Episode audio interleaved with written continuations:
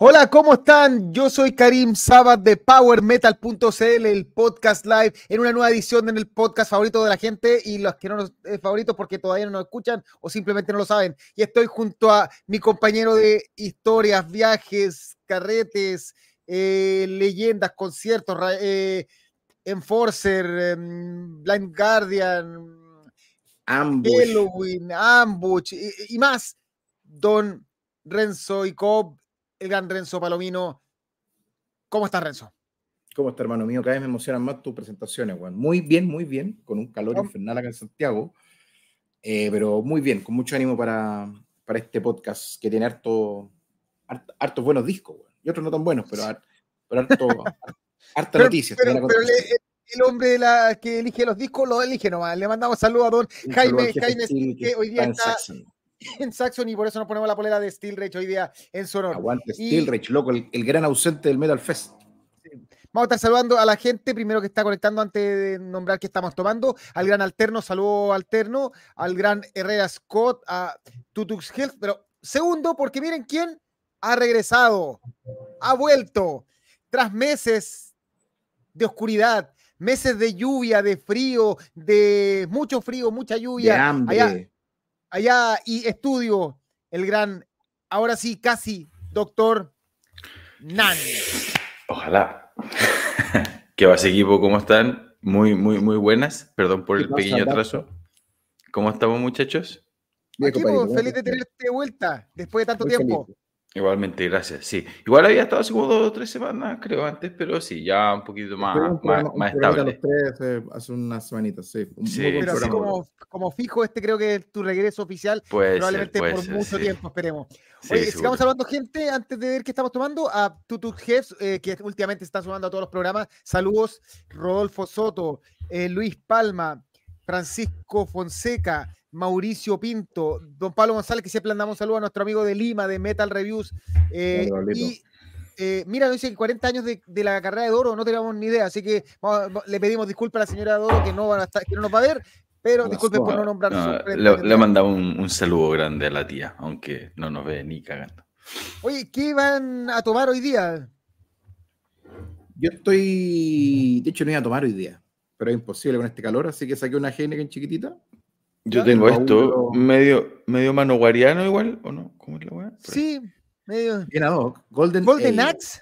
A Golden Ale, en vez de como Golden Axe. Sé. esa, esa, esa hubiera estado buena, Golden Axe. No, Golden Ale. Yo estoy sí. con eh, la de sí, sí, ¿sabéis que La de estos millones de veces yo creo que es malísima, pero la verdad Malísima. O sea, yo pero la tenía que, tenía que probarla, porque en el fondo uno dice, no, es mala, hay que decirlo co- con, con, conocimiento. Sí, yo igual tiendo a, a probar estas cervezas rockeras o metaleras, por lo menos para hacerse una opinión, aunque por lo general son bastante discretas. Voy a tener El que tomar una tienen es que- asquerosidad durante una que- hora.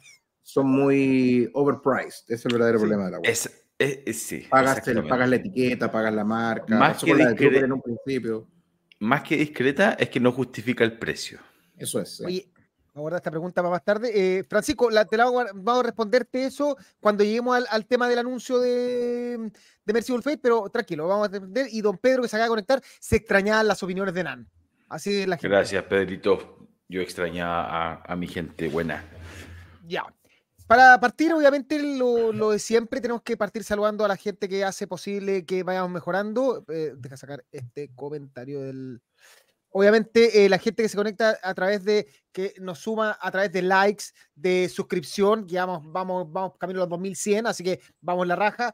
Eh, ¿Qué hace YouTube Membership? Se conecta y nos decide depositar todos los, las meses. La gente que nos apoya a través de Patreon.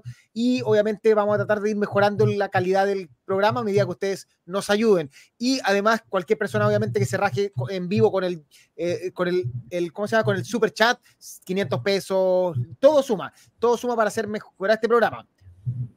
Y obviamente queremos saludar a los, a los Patreon oficialmente, a los YouTube Membership que son Ramsey Ravi, Cristian Linderman, Juanón Rodríguez, Marcos Sepúlveda, Andrés Molina, Carlos Quesada, Gonzalo Castillo, Jaime González, Fabián Valdés, Byron 666, Pablo Mardones, Carlos Sandoval y Fabián Cancino. A todos ellos, muchas gracias. Espero que lo pasen más bien viéndonos nosotros que viendo el partido de Chile ayer. No es muy difícil, ¿no? Sí, no, por lo menos todo- Yo no, yo no lo vi en realidad. No, no lo vi, estaba jugando la pelota. Opté por no sacrificar el fútbol de los martes porque Chile me tiene muy desilusionado, así que. Esperable, en verdad no te perdiste de nada. Así que... yo, yo vi solo un tiempo, vi el casi, sí, parte del primero y casi todo el segundo. Te perdiste el buen tiempo, el segundo tiempo fue el bueno. no, no, sí, vi, vi en su mayoría el segundo tiempo. Eh, y solo, solo decir que quedó muy expuesto Berizzo y quedó muy en evidencia de que la mano técnica juega un rol gigantesco, porque aun cuando Chile no jugó, yo, no jugó brillantemente, eh, se nota cuando un, cuando un entrenador entiende lo que está pasando en el juego, entiende qué cambio hay que hacer, entiende cómo ir a buscar el arco y, y, sí, se notó, con lo poquito que tiene Chile, se notó una diferencia grande desde la banca, creo yo. Mira, yo quiero aportar una cuestión que yo me puse para hacerlo distinto, me, me puse, puse los comentarios, Guarelo, Guarelo está haciendo su, podcast en la hora de King Kong, ah, sí, especial para transmitir, comentar el partido en vivo, y me pareció muy interesante que esto fuera de metal, que su análisis era que Berizzo había sido un buen, buen buscador de talentos. Encontró mucho jugador joven para renovar, pero su problema era, de cabeza era en los partidos de Chile que no sabía qué hacer porque era increíble, había conseguido muchos jugadores, mucha nueva generación, pero realmente eh, no sabía hacer los partidos, o sea, se esperaba hasta tirar los cambios y se notó que, que, en este partido se hicieron los cambios a tiempo y el equipo tuvo la oportunidad de sacar un empate, que no lo logró, pero Sí, eh, no, eh, eh, tú tienes un punto bueno, Karim. De hecho, es una conversación más larga que hay una diferencia grande entre un, entre un, seleccionador, un técnico, uno de equipo, uno de selección. Son cosas distintas y no todos tienen dedos para todo el piano. Entonces, Berizzo puede haber tenido muchas cualidades de seleccionador, pero a la hora de ser estratega y zorro como en un partido, no, le falta cero, cero, cero. Oye, agradecimiento a Mauricio Pinto que dice que hoy día se pone con 4.90. Muchas gracias, Mauricio. y, don Francisco generalmente se pone y dice que hoy día está, está en cero, así que no nos puede poner nada. Tranquilo, Francisco, nos ha apuntado toda la semana. Por favor. El simple sí, ya cuenta para nosotros. Ya. muchas gracias, compadre. Ahora sí, seguimos con los, eh, con los auspicios. Em, por aquí, este es el botón adecuado. Eh, ya. Recuerden que nuestros auspiciadores son eh, y que hacen que la gente de Patreon y la gente de YouTube Membership llegue algunos regalos. Si tienen guitarras bajos, pueden calibrarlos de manera más barata a través de Hyperion Guitars, de guitarras que están actualmente promocionando, que están endorsando a la gente de Steelridge, a la gente de Festo que está presentándose. Eh, em, Disorder, Disorder, no. Disorder, eh, sí. Disorder, sí. Así que bien, yo creo que y excelente guitarra, excelente material y excelente trabajo. Calibración y mantención, bajo y guitarra. Oye, eh, el tío Disco Real, que ojo que está, eh, primero, varias cosas. Disco Real está con 10% de descuento siempre para la gente que simplemente pone Power Metal CL en la página, 20% para la gente que tiene Patreon YouTube Membership, simplemente se, ahí se tienen que comunicar directamente con Disco Real, le dicen, él confirma con nosotros y viene el descuento. Y ojo que el tío Disco Real se lanzó con una cosa muy interesante. Lanzó álbumes basados en estilos de música. Lanzó uno de classic rock, lanzó uno de, power metal. Él lo armó con imágenes bien interesantes. Eh, yo no me meto en el tema del copyright, de hecho lo conversé con él directamente, pero son álbumes reales que está espectacular como regalo Navidad para, la gente así que quiera tener así como un álbumcito ahora que está de moda, que volvió la moda, pero de, láminas de discos. Además, el tío Disco Real entiendo que va a estar con nosotros en Riot City, ¿no? También va a estar presente. Ahí va a estar está juntando material para llegar a esa fecha. Voy a llevar mis, morlacos. Sí, em, una, locura el tío Disco Real. Yo creo que el tío Disco Real no margina. Con, los amigos de Power Metal vende al dinero, dices tú. no, no, que es tan generoso el descuento, porque no me imagino que el margen sea mayor a un 10-20% en ningún negocio. Entonces el tío literalmente a los amigos de Power Metal al costo. Pues se nos suma se nos sube rápidamente eh, a, la, conversación, se nos toma Carlos Sepúlveda, eh, también Fabián Cancino, otro que ha vuelto. Y eh, seguimos, seguimos, esto no para. Más, más promociones. Recuerden que el tío Chef Metalero, la gente que es Patreon o YouTube Membership, va al local y de los días martes de 9 a 11 se lleva por cualquier hamburguesa una pava eh, rústica y una de día. Voy a confirmar si hay un cambio, pero en el fondo esto lo tienen. Son los días martes de 9 a 11. Las mejores hamburguesas y las papas. O sea, si tú vas con alguien a comer, te comiste una hamburguesa y le regaláis las papas y con eso les va a sobrar comida. Oh, brutal, brutal. Tengo unas ganas de, comerme una cutulu, bueno, una agua de pulpo que sacó el. oh, ese tiene hace mucho tiempo. Ah, y ojo que, tiene. Sí, y ojo que tiene mucha. Eh, tiene variedad, no solo para la gente. O sea, porque típicos para para gente carnívora, no, él tiene alimento vegano. De hecho, él hace sus propias hamburguesas veganas. Que él es, vegano. El Seitan. Él es vegano, él hace el Seitan. Tiene una historia, historia de. La mayoría de, las hamburguesas son veganas, ahí son menos las carnívoras, pero hay harto de, de marisco, o sea, de, de marisco de pescado. excelente dato, excelente dato, porque yo siento que en Chile todavía la oferta, eh, no solo en Chile, en mucha parte la oferta vegana todavía es muy limitada, así que excelente dato. Sí, aparte el chef metalero es súper gourmet, bueno, o sea, no hace... No, todo lo fabrica, hace el pan, hace todo. Claro, de cheddar con tocino y un pan, pero, pero esto es otro nivel de comida. Pues, y se encarga de hacer las compras de todos los ingredientes. Eso lo, confirmé cuando fuimos para allá. Él compra todos sus ingredientes, hace, hace el, el beef, la carne vegana, o sea, el beef vegano, como dice él, lo hace él directamente y lo vende también. El pan también lo hace él. O sea, todo se fabrica en, el local. Un grande el tío chef metalero, paila de chancho. Y el otro tío. Puro, metal brutal el tío. Y el otro tío, el tío, el tío de la comida, el gran Mauro Pastas, que está a prácticamente dos semanas de ser papá, por tanto el 10% de descuento de lasaña se aplica, pero realmente la, oferta de venta es limitada a través de Instagram, lo pueden buscar, arroba Mauro Pastas si quieren lasaña, y si nos apoyan a nosotros, 20%, 10% de descuento, perdón, que es, y son lasaña industrial, o sea, en el fondo, la lasaña familiar alimenta una familia, no, no esas mentiras de televisión. Sí, Así es, vamos a echar de menos a tío Mauro cuando sea papá, pero tiene que pasar por lo que pasé yo. Así, es parte de la vida. Te ríes nomás. Ya. Y por último, recuerden que si usted tiene una banda o es cantante solista o quiere entender cómo comunicar lo que hace musicalmente y no tiene ni idea de cómo aplicar eh, redes, de hecho el otro día les mostré a los cabros que realmente esto que digo, que hay bandas que me mandan links eh, sin nada de información y que esperan que yo adivine qué está pasando, es algo real eh, de una banda bastante conocida en Chile, o sea, ni siquiera estoy hablando de una banda así como primera vez.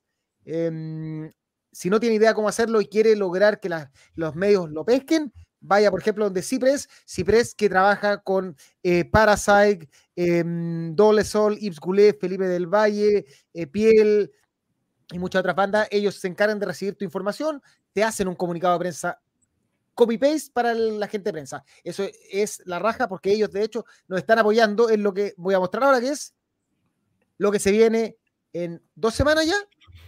22, dos semanas. 8 de diciembre. teatro Ex Mundo Mágico. Riot City, primera vez de una de las bandas más importantes de la nueva camada de heavy metal que están saliendo en el mundo. Ellos son canadienses, eh, se presentaron este año en Backend, donde hicieron un show espectacular y actualmente van a estar en Chile en esta gira por Sudamérica, oportunidad única. Estas son bandas que realmente puede que vengan ahora y nunca más vengan, puede que vengan ahora, pero la próxima vez que vengan ya estén en escenarios más grandes y estén al triple precio, como porque encontrar un show actualmente de metal que salga 15 lucas, que más tenga la presentación, la primera presentación en Chile y en el mundo de Shadows, banda que si usted escucha el disco de heavy metal, creo usted lo puede encontrar en todas las listas del mundo, así como Underground va a estar el disco de Shadows este año. Van a tocar en eh, Keep It True, de hecho. Tal, sí, tal cual. ¿En serio? ¿Shadows? Sí, ya están agendados para Keep It True del próximo año. Steel Rage, tocando, por última vez va a estar tocando canciones de la época clásica.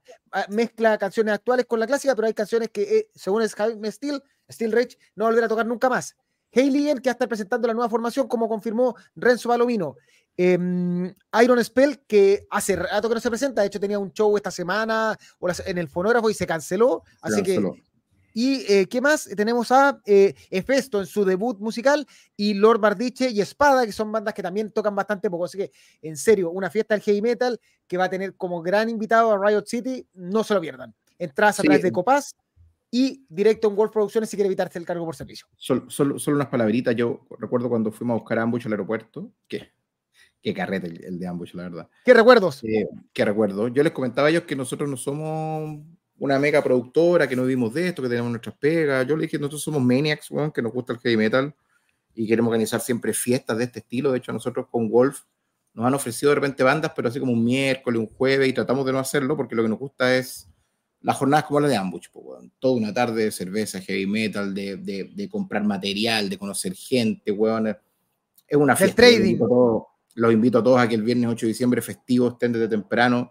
Va a abrir Efesto, los fuegos, weón. Esto parte desde el principio con todo, así que los invito de verdad a todos que estén ahí porque estas weas se van a dar o sea, por nosotros que sea una vez al año, ya tenemos un par de, bandas en, carpeta, aparte de Vulture en junio del próximo año.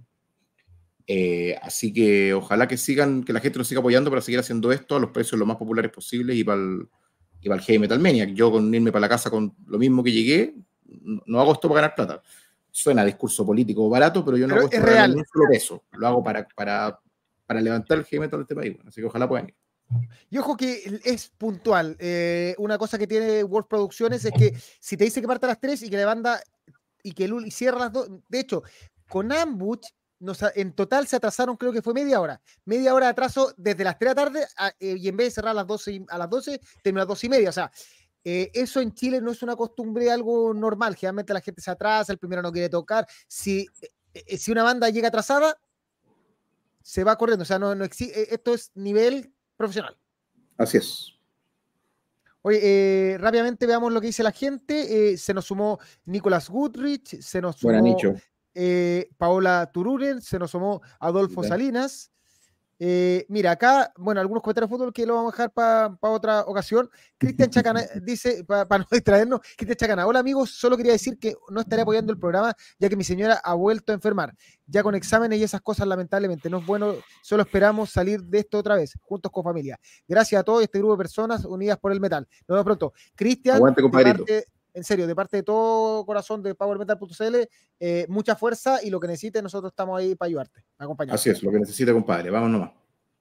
Eh, Pedro dice, está sorprendido, no tiene ni, eh, Pedro nos pregunta, ¿Shadows podría tener el mejor álbum de debut del metal chileno? Es interesante, ¿eh? Podríamos, podríamos estrujar la cabeza para ver cuál es el mejor álbum debut del metal chileno, se me ocurren varios. Sí, sí a mí igual se me ocurren varios. Sí, si lo acotamos al año, por ejemplo, o al estilo, yo creo que ahí es más fácil, hay, hay que hacer menos ejercicio y uno dice que sí. Está Dorso, está el The Search de Necrosis, está Six Magic el original, el, el primero. de Machinda Rules the World de Psicosis, está Six Magics. Eh, no, hay harto, hay harto disco muy rico. De, lo de Wet, el primero también era muy bueno pero, pero, pero Chaos pelea ahí, ¿eh? definitivamente. Chaos es un, es, un, es un golazo, está hecho con. Entiende muy bien de qué se trata. La inspiración está clarita, pero bueno, ya hablamos de Chaos en su momento, pero se entiende más como un homenaje que como una copia. Por eso la gente está pidiendo a gritos que ojalá ellos pudieran tener la posibilidad de abrir a Merciful Así que la raja Chaos. Y vamos a estar tocando con ellos en febrero en Rancagua, además, después de Riot City. Así que. Para que lo vean. Oye, Herrera Scott. Equipo, perdón, yo no que yo me, me ahueoné, quiero tomar y no está tapado. Voy a vengo en dos Vaya, minutos, a buscar un destapado. Con la muela, pues dijo. Con el ojo. Ah. En Aysén se hace así, pues en Aysén sí. no No, bueno, en, sí, no, tal cual. O sea, en, en, la media me aburrí de abrir igual con, con las muelas, pues ahora me arrepiento. Mala idea. One true story, en serio. Mala idea. Buena idea tomar una chela, mala idea abrirla con la, con la muela. Con lo esté bien. Ya. Oye, rápidamente, estaba de pantalla para, no, para que sea más bonito. Mira, aquí rápidamente, eh, ha sorprendido eso, no tenía ni idea que Chao va al True. Sí, es En el Keep True Rising, donde mismo va a estar Acero Letal. Está bestial. Matías Palma, qué tremendo lo de Chaos, puro aguante los cabros. Eh, Adolfo Salina, excelente precio. Nos, se conecta Víctor Vega. Altero nos pregunta si conocemos a Wings of Steel. Sí, lo conversamos en el programa. No me acuerdo hablamos, cuánto tiempo. Hablamos del disco. De hecho, llegué yo con él. Porque es, muy, muy Queensryche el disco. Sí, no recuerdo la fecha, pero de haber sido hace uno o dos meses. Sí, es un discazo, a mí me dejó pero enfermo. De verdad que muy, muy, muy para fanáticos de Queensryche. Y de Lethal, esa onda. Nicolás Goodrich, para mí ya se está volviendo tradición el evento Wolf para terminar el año. Steel Fest 2019, Ambush 2022, Riot City 2023. Y recordarle que luego nos tiramos el Victim to the Blade. ¿eh? Esto es el veranito lo tomamos con Wolf. Sí. Eh, Valdés se acaba de conectar, nuestro amigo de Catalepsi otro, otro gran disco este año de chileno. Eh, eh, Sebastián Parada, aquí ando como todos los miércoles. Y eh, bueno, ahí nos agradece Cristian, pero en verdad no tenemos que darnos las gracias, Cristian. Esto, tú no, el simple tú estás aquí en el programa hace no sé cuántos años, lo mínimo que tenemos es darte mucha fuerza. Así que sí, somos, somos, los que somos. Ya. Vamos con más shows. Ahora viene la parte que, que le gusta a la gente saber qué se viene. Primero, la otra semana, Darkness Descents. Esto va a ser el 30 de noviembre. Espérate, voy a abrir mi, apunte porque el, lamentablemente la web StreamYard tiene un sistema que no me permite eh, ver bien las imágenes cuando lo estoy transmitiendo. Por aquí está. Cinco segundos. Ahí está, Darkness Descents. Eh, va a estar Dark Angel tocando este disco en completo en memoria de Jim Durkin. Va a estar presentándose en el Teatro Cariola el 30 de noviembre junto a Nuclear y Distraught. Esto gracias a Chargola. Entradas todavía disponibles para que no se lo pierdan. Después va a estar presente, se viene el siguiente show es Corpiclani, también el 30 de noviembre, la gente le, está esperando a Corpiclani, va a estar celebrando los 20 años. Les, tengo, les, debo la entrevista que no la pude subir esta semana, pero se viene pronto la entrevista con Corpiclani, que es, es solo escrita, no, lamentablemente no hubo video ni audio. Y con Folk, sí, Spider, ahí con Folheim, una fiesta del folk metal. pega, mucho el folk en este país, ¿ah? le gusta harto Corpiclani, esas bandas pegan mucho en este, en este país. Así que va, a estar bonito eso. Y en todos los folk, no solo el folk más alegre, sino el folk extremo. O sea, como que el folk en toda su variedad en Chile tiene un buen público. Así es. Uriah Heep va a estar presentándose en el, el 7 de diciembre en Club Chocolate. Eh, esto por Eventrit, oportunidad, ojo, estas de las bandas que no sabemos si van a volver porque no sabemos si van a volver a girar, o sea, bandas que ya están en, el final de, su época ya por edades, así que si a usted le gusta el rock y el heavy metal y además, banda que hizo un tremendo disco este año, eh, no, no se quede fuera. Yo lamentablemente me lo voy a perder porque vamos a estar a esa hora en el aeropuerto recogiendo a Riot City. Yo, no sé, quizá a mí, no sé a qué hora llego. Todavía no tengo claro. Bueno, quizá a ti y luego a Riot City. pero sí, está complicado ver ese día. Y después de Riot City, el 9 de diciembre, al día siguiente, en la Blondie, va a estar una de las bandas más eh, potentes de la actual, así como death metal eh, técnico, como es Revocation, junto a Torture Machine y Masa Crítica. No se pierde este otro, otro estilo, pero apoyamos todo. Ya saltamos al próximo año. CL Proc con Riverside, Mono, Orphanland, Bola, Gong y Ostobos Duo. Esto el 6 de abril, Teatro Caupolicán. Este es el festival por esencia del progresivo en Chile. El de este año fue espectacular y el del próximo año se viene tremendo, así que no, no se queden fuera. Entre medio, ah, espérate, ahí se conectó Nan, déjame agregarlo. Nan, ahí de vuelta. Nan, ¿qué te parece esto, el CL a ti? Porque tú no, nunca, tú no has podido hablar de esto, por Del CL 2. Riverside, Mono, Orphanland, Bola, Gong, Octopus Duo. Qué manso cartel, weón. ¿Tú vas a estar de vuelta acá ya o no? No, difícil, hermano. Muy difícil. Pero, weón. Laura, iría por, por, los festivales. No, weón, yo, yo, estoy de muerte por, no poder estar en, nuestro festival, pues, en Riot City con, los muchachos. Estoy de muerte. Pero bueno, no se puede. Son las cosas de la vida. Weón, cuando estés acá te vamos a intoxicar peor que un novio en su despedida, weón. Vaya a vomitar hasta por, por los orificios que no conocía, weón. Oh, está bien, está bien, está bien. Está... Te va a mandar en pelota con un pasaje en la raja a cualquier lado. A Bariloche, cualquier weón. Claro, mi familia, lo, mi familia lo va a llegar. Oye, este weón no llegó a Isempu, ¿qué pasó en Santiago? No, te vamos a hacer daño. El CL Pro de este año fue una locura. Sí, eh, sí eso. Y acá no. Siguiente, vamos con más shows. ¿Qué más queda en la cartelera del próximo año? Ver, según mis apuntes, viene. Ah, bueno, este, saltamos del progresivo al rock clásico con The Big Finish, el último show del. O sea, la último show probablemente en, Chile de Mr. Big. Ojo que estamos conversando ahí, conversión con el de las cuatro cuerdas para tener una entrevista, probablemente la otra semana, y va a estar acompañado nada que de Sebastian Bach, la gran voz de los discos originales de los tiempos originales Skid Row, que obviamente por fin después de muchos años consiguió un cantante al mismo nivel de desplante de como es Eric Gromwald, pero Sebastian Bach en vivo es una, un portento de cantante. Oye, Karim, no tenemos nuestra cartelera, tú me mandáis esto y yo lo veo, y el momento para decirte y después me Sí, no lo estoy rotando, pero no tenemos, gracias al amigo Chargola, nos estamos promocionando Night Rock que está con Eclipse, que es el 26 de abril. Probablemente no lo he agregado y no sé, tengo que conversar, probablemente lo tengo que promocionar. Oye, perdón. Sí, oye, solo hacer un alcance de que quienes no hayan tenido el placer de ver a Mr. B en, en vivo y que le guste el hard rock, que hagan su favor y vayan, porque de verdad que, bueno, viene de cerca recomendaciones, mi banda favorita hard rock de toda la vida, pero de verdad que Mr. B es, es, es, espectacular, es, no tiene ninguna... Desperdicio. No, tiene no, no, tiene comparación. Es una cosa increíble, bueno. Así que de verdad, de verdad, de verdad. Eh, y yo estoy de muerte porque se están despidiendo, pero, pero bueno, eh, vayan, vayan, vayan. Excelente, excelente banda. puro monstruo, además. Ya, después de Mr. Big, viene otra fiesta, pero esta es la fiesta del metal español con el regreso a Chile de Warcry, de Warcry. Warcry va a estar en Chile el 4 de mayo en Estación Mapocho. ¿Por qué ese lugar? Porque lamentablemente están todos los lugares ocupados, porque hay demasiados shows en los próximos meses. Entonces, eh, pero, pero para mí, que el juglar haya decidido buscar el lugar que sea para tratar de meter a Warcry en Chile, me parece el juglar más expansión, me parece la raja. Ojo, que obviamente estos shows que si se venden toda la estrada, puede que se muevan a lugares más grandes. Así que ojo con, con Warcry. Y después de eso, el 5, Carcas en el Teatro Gaupoligan, esto por Spider. No, perdón, por, por, eh, por Spider, ya se me confunden. Por FanLab.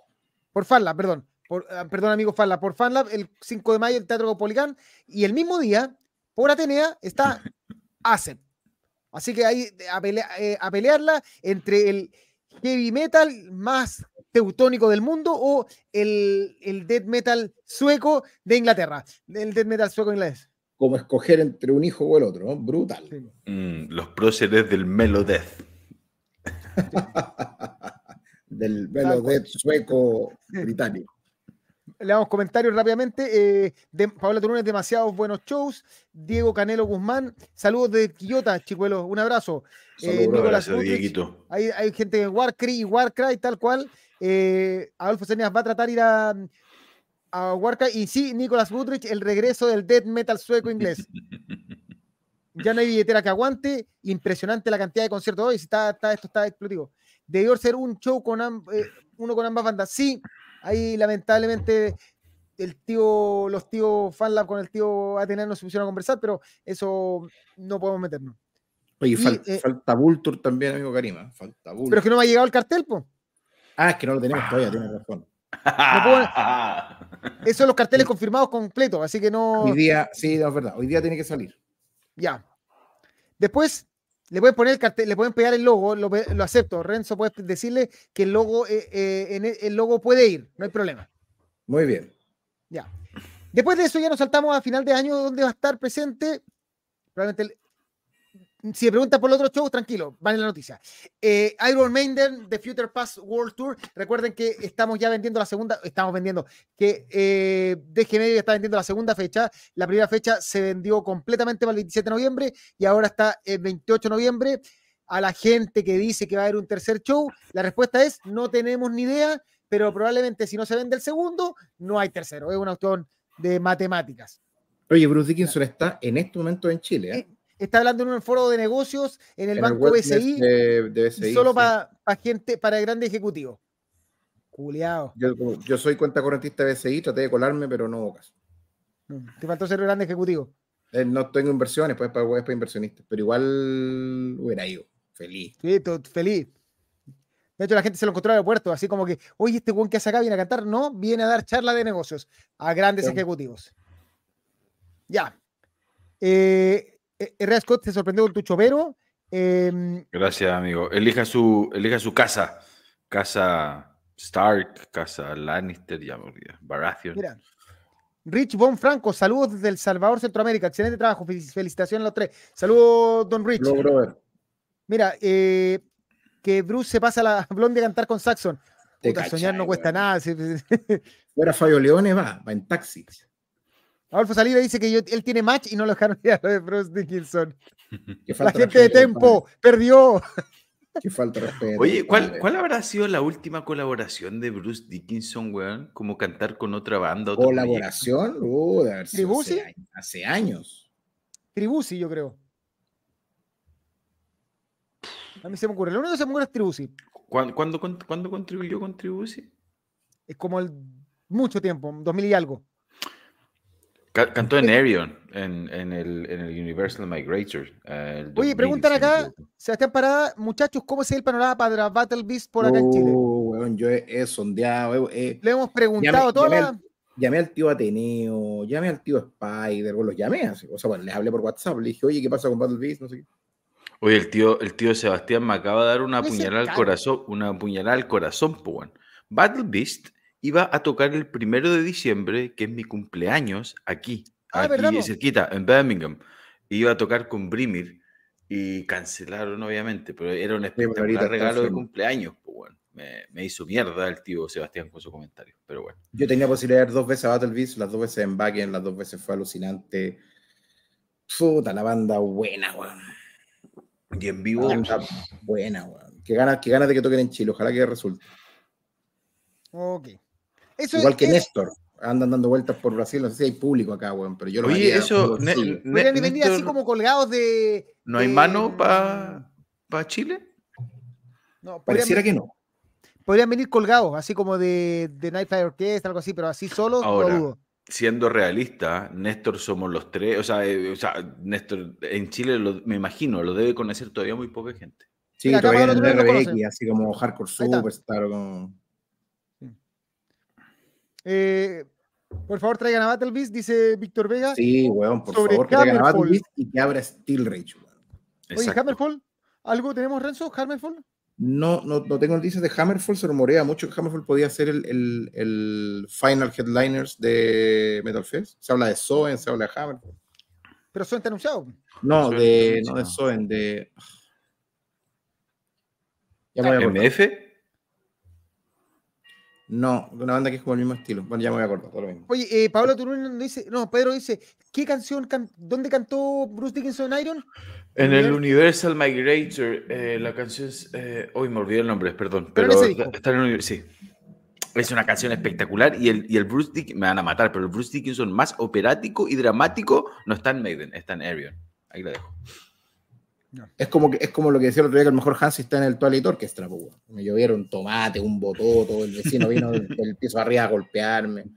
La, la pantalla te lleva un pollo así. Salió un, un- Acá- por el- me llamaron por teléfono y salió un, El gran Francisco Fonseca nos dice que suena épica para el Metal Fest.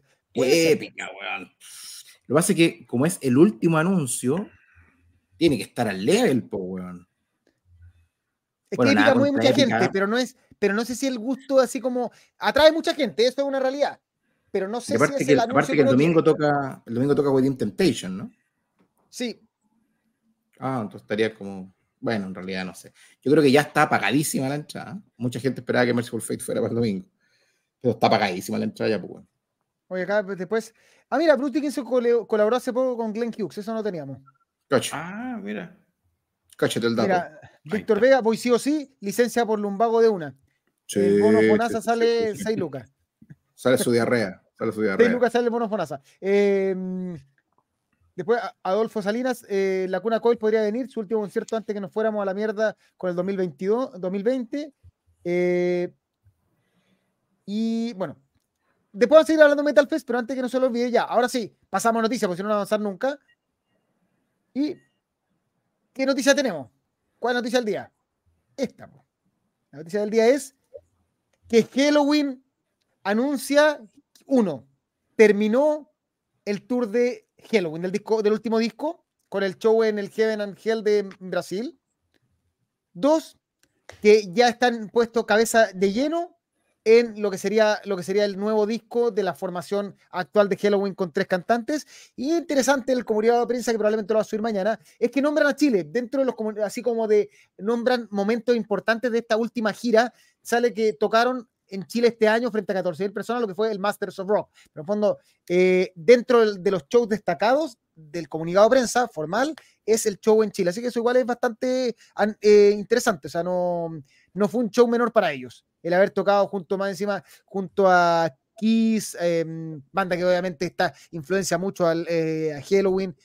Mira, nombran exactamente a el- los 14.000 Metalheads en Santiago de Chile, el primer vendido, el primer soldado en, en Tokio en el Budokan, eh, haber tocado en el Heaven Angel y por ahí el Backen y eso, pero en el fondo nombran, de, nombran como cinco shows y está el de Chile. Así que bien por Halloween y bien por Chile, que dejó una marca importante al parecer en el en, en Halloween este año. Mm. Ah, Karim. En, en el hoyo negro.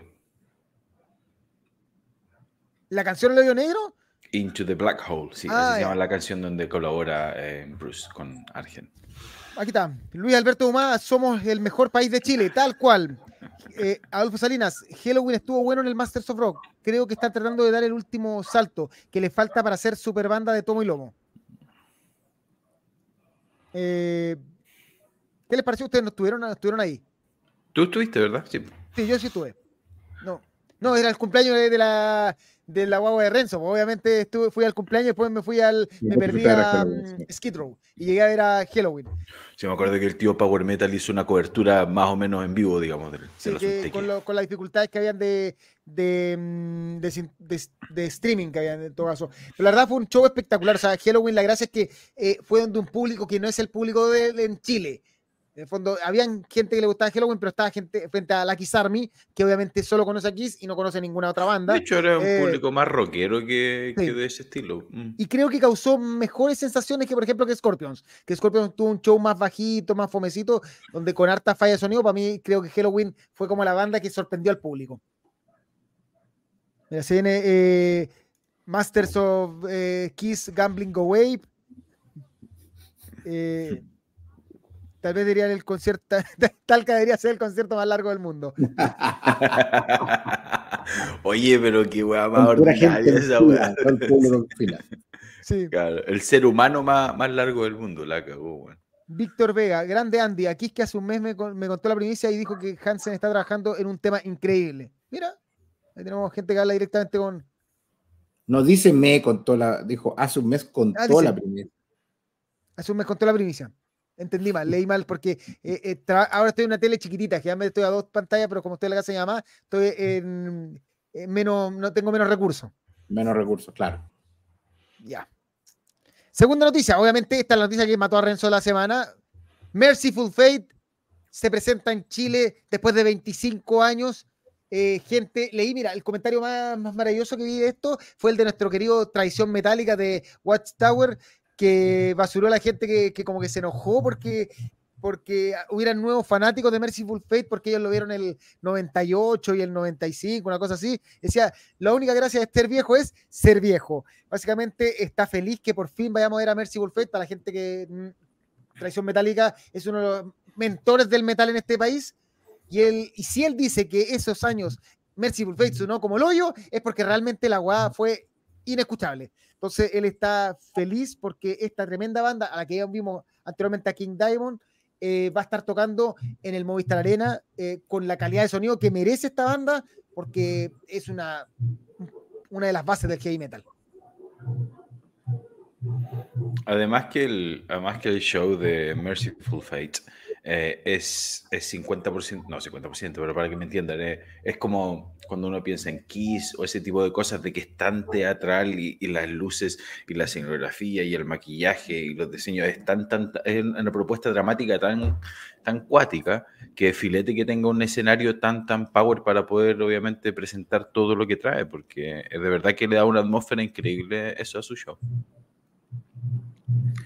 Sí, la verdad que era altísima la expectativa. Este show reventó las redes, explotó. Creo que ya no quedan tribunas. Eh, puta, la verdad que muchos esperaban el regreso de Merciful Fate, me incluyo. Yo efectivamente no, pude verlo. Mi primer mega show fue Metallica el 99. Eh, y claro, pues es una guay que me parece a todas luces un imperdible, porque una parte que después de tantos años este, este comeback sea tan potente, bueno, con un show, lo que hemos visto en los videos, por lo que hemos visto, por ejemplo, lo que pasó en Europa, en Backen, pero un nivel de show, un nivel de interpretación. No, acuático. Eh, eh, eh, es, brutal, es, de mentira. Yo tuve la oportunidad de verlo en el Hellfest y yo La diferencia de una banda como esa, bueno, es una locura, bueno, cualquiera se para 20 años después a ver cómo era, bueno, no, la verdad que es un imperdible. Es, un imperdible. es, casi como, es casi como un Maiden en Chile. Es una guay que todo el mundo va a ir y van a, que vayan a quedar buenos fuera. Bueno. Mm.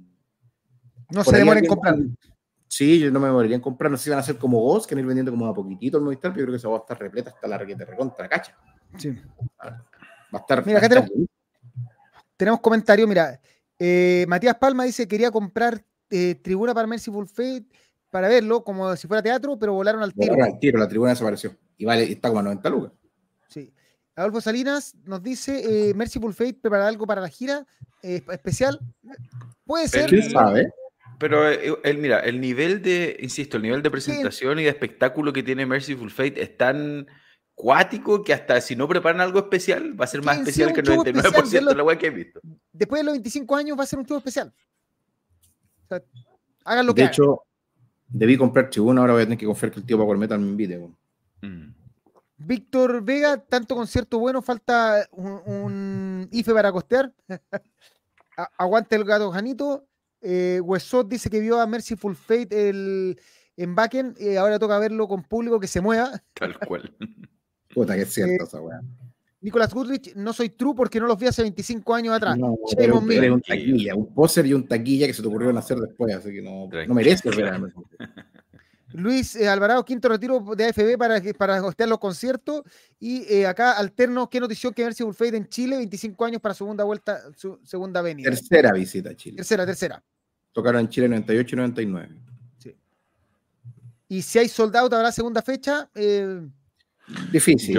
Yo, no me No lo creo, no creo que dé para dos shows. No, y, aparte que tienen el 26 en Sao Paulo y se toman su tiempo para hacer un show. Eso te iba a decir. Este tipo de banda. no tocan, no tocan así como dos días seguidos. Mm, mm, sí, yo no me confiaría. Lo veo, muy difícil. Oye, recuerden que en todo caso, para la gente que no sabe, Mercy Fate va a estar presentándose en Chile el. El 22 de abril, después del Metal Fest, el lunes después del Metal Fest. 22 de abril, después del Metal Fest, en el Movistar Arena. Las entradas están por punto ticket y produce nuestros amigos de The Fan Lab. Así que, Fan Lab. va a haber, un número, va a haber un número nacional de apertura. Va a haber una banda chilena que va a abrir este show. Sí, para que no se lo pierdan, porque en el fondo esto va a ser, de nuevo, va a ser uno de los eventos del año en el. Probablemente puede que se convierta en el mejor, así como terminó hablando de este, como uno de los mejores conciertos del año, mm. por lo esperado, porque la calidad del show, por todo lo que ofrece Merciful Fate. Oye, los... hasta el otro día del Metal Fest, bueno, un fin de semana, pero Sí, oye, los tíos Metal Fest, ¿saben si promocionarán el concierto en los países vecinos? Porque con semejante cartelazo y ahora con Mercyful Fate descolgado de ahí también, yo me imagino que harto hermano trasandino, peruano, boliviano, brasileño podría entusiasmarse para venir. Bueno. Lo que pasa es que primero están negociando la fecha, pero, pero generalmente ellos, o sea, lo pasa no, es no, pero yo, eh digo, como ya tienen armado el cartel, yo, o sea, si yo fuera, si yo fuera parte de la producción, quizás trataría de ver cómo se promociona por porque, insisto, porque lo hemos visto incluso años anteriores, en los primeros Metal Fest, yo recuerdo que también se veía harta bandera de otros países, porque... porque yo tengo la sensación que nosotros y algunas páginas más somos tan vistas en países sudamericanos, así como Argentina, Perú, como servimos como promoción internacional. Yo creo, sinceramente, en el mm. fondo, la, respuesta a la, vista de Power Metal, que tenemos, por ejemplo, a Richie Bon de Salvador, tenemos gente de, Guatemala a veces, gente viéndonos, y que la respuesta eh, por ahí va. O sea, ellos, saben, por eso que confían en, nuestra promoción, porque saben que nuestra, nuestra eh, calidad de difusión permite eso, independientemente seamos CL. Sí, sí. Mira, dice, de hecho, está solo anunciadamente en Brasil el Merciful Fate por ahora. 22 y 26, 26 en Sao Paulo. Mira, y Cuartel del Metal ya ha hablado del show por YouTube. El, nuestro amigo de Cuartel del Metal. Ya, sí, seguimos. Ahora viene la noticia más, un poquito más triste, y es que finalmente Kiko Lureiro anunció que va a mantener su receso de Megadeth. Eh, un comunicado bastante sentido, bastante largo, primero de Kiko Lureiro, anunciando que eh, sus temas familiares al parecer no están solucionados y después de conversar largamente con Dave Mustaine decidieron que lo mejor para él es mantenerse en receso. Después vino al día siguiente o a las horas el anuncio, la confirmación de que mm, de Megadeth desde lo mismo, que a la vez eh, lo que ellos declaran es un receso. En ningún momento dicen que se acaba su vida y le agradecen de partida su aporte, lo, aporte en los nueve años, el aporte en los discos que ha participado, que incluyen un Grammy y que actualmente, y, además le agradecen la deferencia que tuvo eh, Kiko de conseguir el reemplazo, que es Temo, el, guitarrista de Winter Sun, que lo, eligió, lo entrenó y lo presentó, o sea, se encargó de entregar el producto, así como, cabros, este es su guitarrista, él es el mejor, el más indicado para tomar mi lugar mientras yo no esté. Así como te querés de vacaciones, capacita un capacita tu backup. Tal cual. Yo creo que, que eso probablemente fue una de las cosas que más eh, le ayudó a digerir la noticia a Dave Mustaine. O sea, que, en el fondo no sea como, un tengo problemas, me voy, no, sino que, uy, tengo problemas, ahí está el reemplazante, este weón no debe fallar. Y eso probablemente le, le hizo el clic distinto porque generalmente Dave Mustaine no es muy de, de hacer, o sea, de no es muy de muchas declaraciones como buena onda cuando sean los integrantes. Simplemente lo desaparece van. El resurgimiento o el, o el renacer del Megadeth al Megadeth brillante que vemos ahora, en parte gracias a Kiko. Definitivamente. Eh, yo no soy mega fanático del distopia, pero Kiko llega a salvar a Mustaine del, hoyo compositivo en el que estaba con esa agua que se llama Super Collider, que es impresentable. Eh, y para qué hablar de Sick the Dying and the Dead, que me parece que es uno de los mejores discos que fueron lanzados el año pasado. Eh, así que es, verdad que huele un poco por todos lados, huele como a despedida definitiva, esto de que sigan, guardando el lugar. Pero, eh, pero es más bonito que otras veces. Pero sí, por supuesto, muy cordial, la banda se nota que lo quiere mucho, él quiere mucho la banda, pero bueno, a veces la vida personal, la vida familiar tiene estos bemoles, eh, es normal, pero definitivamente se va a echar mucho, mucho de menos Kiko Lureiro en, en Megadeth, aunque esto es para efectos de la gira, entiendo cuando tengan que meterse no al estudio van a volver a conversar y a lo mejor Kiko va a estar presente de nuevo. Esperemos que así sea, eh, porque como te digo, yo creo que el resurgimiento de las ideas en Megadeth viene con, viene con la frescura que aporta Kiko Lureiro. Sí, tal cual se nos suma Carlos Sandoval eh, recientemente. Eh, por acá veo comentarios. Mira, em, me salí, dice Mauricio Pinto, pero ¿creen que habrá un segundo Megadeth? No. Lo dudo completamente. Mm, no. O sea, ¿te refieres a un segundo show? ¿O te refieres a un segundo show? Segundo show. Sí, eh, no creo. En nuestro colapsadísimo abril también, ¿no? Sí. Después está em, Paul Salinas, sumamos que vienen con Timo, sí, van a ir con Temo, eso es lo que tenemos entendido en guitarra, un guitarrista demasiado capaz, o sea, en fondo, por eso está en la banda. Eh, Salinas, si, va, si se va a se va en grande, eh, se va en grande. De SIG, lo mejor de todo el catálogo de, de todo el catálogo de, del último tiempo. No, me parece, que, me, parece que es, me parece que es un discazo. Yo también lo encuentro que es de lo mejor del catálogo de Mega. Estoy con Adolfo. Ah, sí, de lo mejor, sí. Eh, pero no el mejor. Carlos se vuelve a, para, eh, a ver qué. Le duele, dice Sebastián Goodrich, le duele al Colorado la partida de Kiko, sí, formal. Yo creo que, que es. Le tiene que doler porque es un súper un super talento. Les, les ayudó a, volver a, tener ideas de canciones interesantes, a, componer. O sea, mm. eso, eso nació de, la entrada de él que dijo, oye, ¿sabes que Por aquí va la cosa. No, y la, la... en un hoyo, de verdad que yo el Super Collider lo encuentro, pero el, Super Collider es, harto penca, pero, y de hecho Dave Mustaine cuando habla, cuando ha hablado de Kiko Lureiro, eh, le prende flores. O sea, una admiración, tiene una admiración tremenda por él, así que el güey tiene que estar cagando y hacha. No debe estar nada, nada tranquilo. Mira, la gente del rock metal nos dicen eh, ¿cuándo va a asumir Mustaine que ya no puede cantar? Yo creo que nunca. Yo creo que esas bandas que en el fondo da lo mismo si el cual no tiene, mm, ya está mal, ¿no? Él no va a, conseguir un cantante porque el momento, porque es, escénicamente se, pierde, se destruye la imagen. Es, una, es un cantante igual que, Metallica. En el fondo, el frontman, eh, frontman guitarrista es él. Y, podría incluso tener, si lesionara una mano y no pudiera tocar, se entendería más que lo había algo tocando guitarra. Pero en el fondo, la imagen de Megadeth es el, colorín con camisa blanca, los jeans negros tocando adelante. Esa es la imagen de Megadeth y, lo que pasa atrás.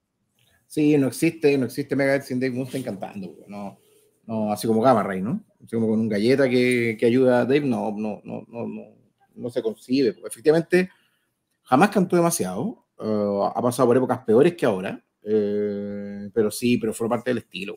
Él no lo necesita y la agua se va a llenar igual. Y... Son bandas que, ya el cantante está ahí, o sea, es, la imagen de la banda. Pero sabes que yo lo he pensado, eh, y, o sea, yo concuerdo con usted, no, es, es, imposible concebir Megadeth sin el Colorado cantando, pero yo lo he pensado decir, puta, ¿y qué pasaría si, o como que no sé si será mi amor por, por el material antiguo y por, y por escuchar canciones en su clave original, que digo, puta, que me gustaría un buen que cante decente para, escuchar las canciones como, como en su afinación original, ¿cachai? Pero Lo que pasa es que se pierde, bueno, es respetable tu opinión, pero se pierde demasiado, bueno, o sea, piensa que Guns N' Roses llena, weón, JCDC llena, weón, y... una basura, basura. Y Motley Crue llena, y cuando, bueno, entre los tres no haces uno, lamentablemente. Bueno, grandes talentos, con toda una historia por detrás, pero están acabadísimos. Mm. Pero, pero acabadísimos. Es un, es un remedio, es un chiste recuerdo de lo que cantaban antes. En ese sentido, Mustaine está mucho más cerca del Mustaine que escucháis en Pixels que el payaso Axel Rose. y, lo que, sí, y lo que sí es que la década del 2010, del, 2010 al 2020, fue lo peor, para mí fue lo peor vocalmente de Mustaine. Ahora está mejor que hace cinco años atrás. Sí, eso es cierto algunos comentarios. Eh, luego dice Nicolás Gutrich eh, que eh, lo otro es la fanaticada. Kiko se ganó el corazón de los fans, como Marty, sí, yo creo que tuvo algún, algo especial que hizo que la gente, sobre todo, tuviera más gancho con él. Eh, Adolfo Salinas, Super Collider, paga el plato por ser el disco de transición donde aprendió a, asimilar, a componer con la guitarra en D. Eh, como va la cosa, va a terminar afinando en C. Weekend Nomads, ver Megadeth, eh, dice acá, será lo más cercano a ver a Winter Sun en Chile. Podrían venir con Nightwish y faltaría solo Yari. Aprovechando el combo. Sí. Lo que hace eh, Marty Friedman es hermoso. Su homenaje a Japón es una belleza tremenda. Y acá, cuando Mustaine no cante más, va a cantar el público y va a seguir soleando igual con su Dean. Ya no es Dean, ojo, ya no es Dean, él es eh, Gibson. Eh, a partir de hace poco, él ya no sigue en Dean, está con Gibson. Le hicieron, de hecho, todas las guitarras, todo nuevo, así que no, no tampoco va a estar con Dean. Ya. Y recuerden, obviamente, que para la gente que no, que no ha comprado entrada, Megadeth va a estar presentándose en Chile el 9 de abril de 2024 en el Movistar Arena. Esto gracias a la gente de The Fan Lab. Eh, no se queden fuera, creo que es un tremendo show. Independientemente va a estar, no va a estar Kiko Lureiro, que hubiera sido tremendo para nosotros verlo tocando en vivo, pero eh, es un show de los imperdibles el próximo año. La verdad que eh, los primeros tres meses están, o cuatro meses están durísimos en temas monetarios de lo que es imperdible para Chile y Fan la, está, cortando con cincela. y bueno, hoy día, cabrón, eh, vamos a partir una nueva sección. No más nuevas secciones, sí, tenemos que partir una nueva sección porque tenemos que hacerlo. Para la gente que no se ha enterado, el próximo año se viene un tremendo festival que se llama The Metal Fest. Y nuestra apuesta y nuestra propuesta es que vamos a tratar de recorrer la, todas y conversar de cada una de las bandas, unos 5 o 10 minutos, de la importancia y de por qué esa banda en específico es una banda importante para Metal Fest y para el mundo. Y, y vamos a partir con probablemente una de las bandas más esperadas en Chile, como es Emperor. Emperor que va a ser probablemente uno de los grandes cabezas de cartel o headliners, como dicen ahora, a la de, de Metalfest. Y Renzo como, como el hombre más oscuro de este, de este podcast. No oscuro porque no, no, tiene ascendencia de ningún país. Yo soy más clarito de este podcast. eh, Renzo, ¿por qué la gente tiene que... Qué, ¿Cuál es la importancia? ¿Por qué Emperor es tan grande y por qué la gente que va a Metalfest se va a encontrar eh, con, un, con Emperor y va a decir, weón, sí, Emperor tiene las cosas para estar en The Metal Fest. O sea, Emperor es una institución dentro del black metal y de ciertas vertientes posteriores al, black metal, como un poquito la vanguard. Eh, Isan y, sus secuaces vienen desde el año 93 haciendo black metal, desde ese mítico split con Slave, que traía I Am the Black Wizards. Eh, al tiro. que, nunca entendió por qué se llama I Am the Black Wizards, pero eso sí, ¿no? Sí. One, two, three, four debería llamarse. Eh, puta, la verdad que Emperor era una banda que, aparte que en este país se esperó por muchísimos años, weón. Era una weá todos los años era como, ¿y cuándo viene Emperor? ¿Y cuándo viene Emperor? Era como Merciful Fate.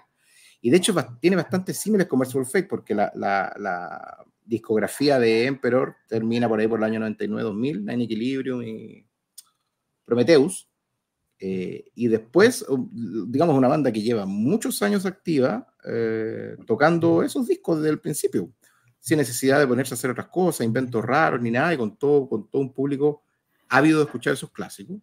Eh, es una banda que está en otro nivel, la verdad, una banda que ejecuta y toca de una manera brillante, sobria, perfecta, más cerca de estas bandas medio progresivas, pues, bueno, ese es... Sí de hecho, tocan muchos carteles como de festivales progresivos. De esto, desde que Isan tiene ese look así como Starbucks, así como.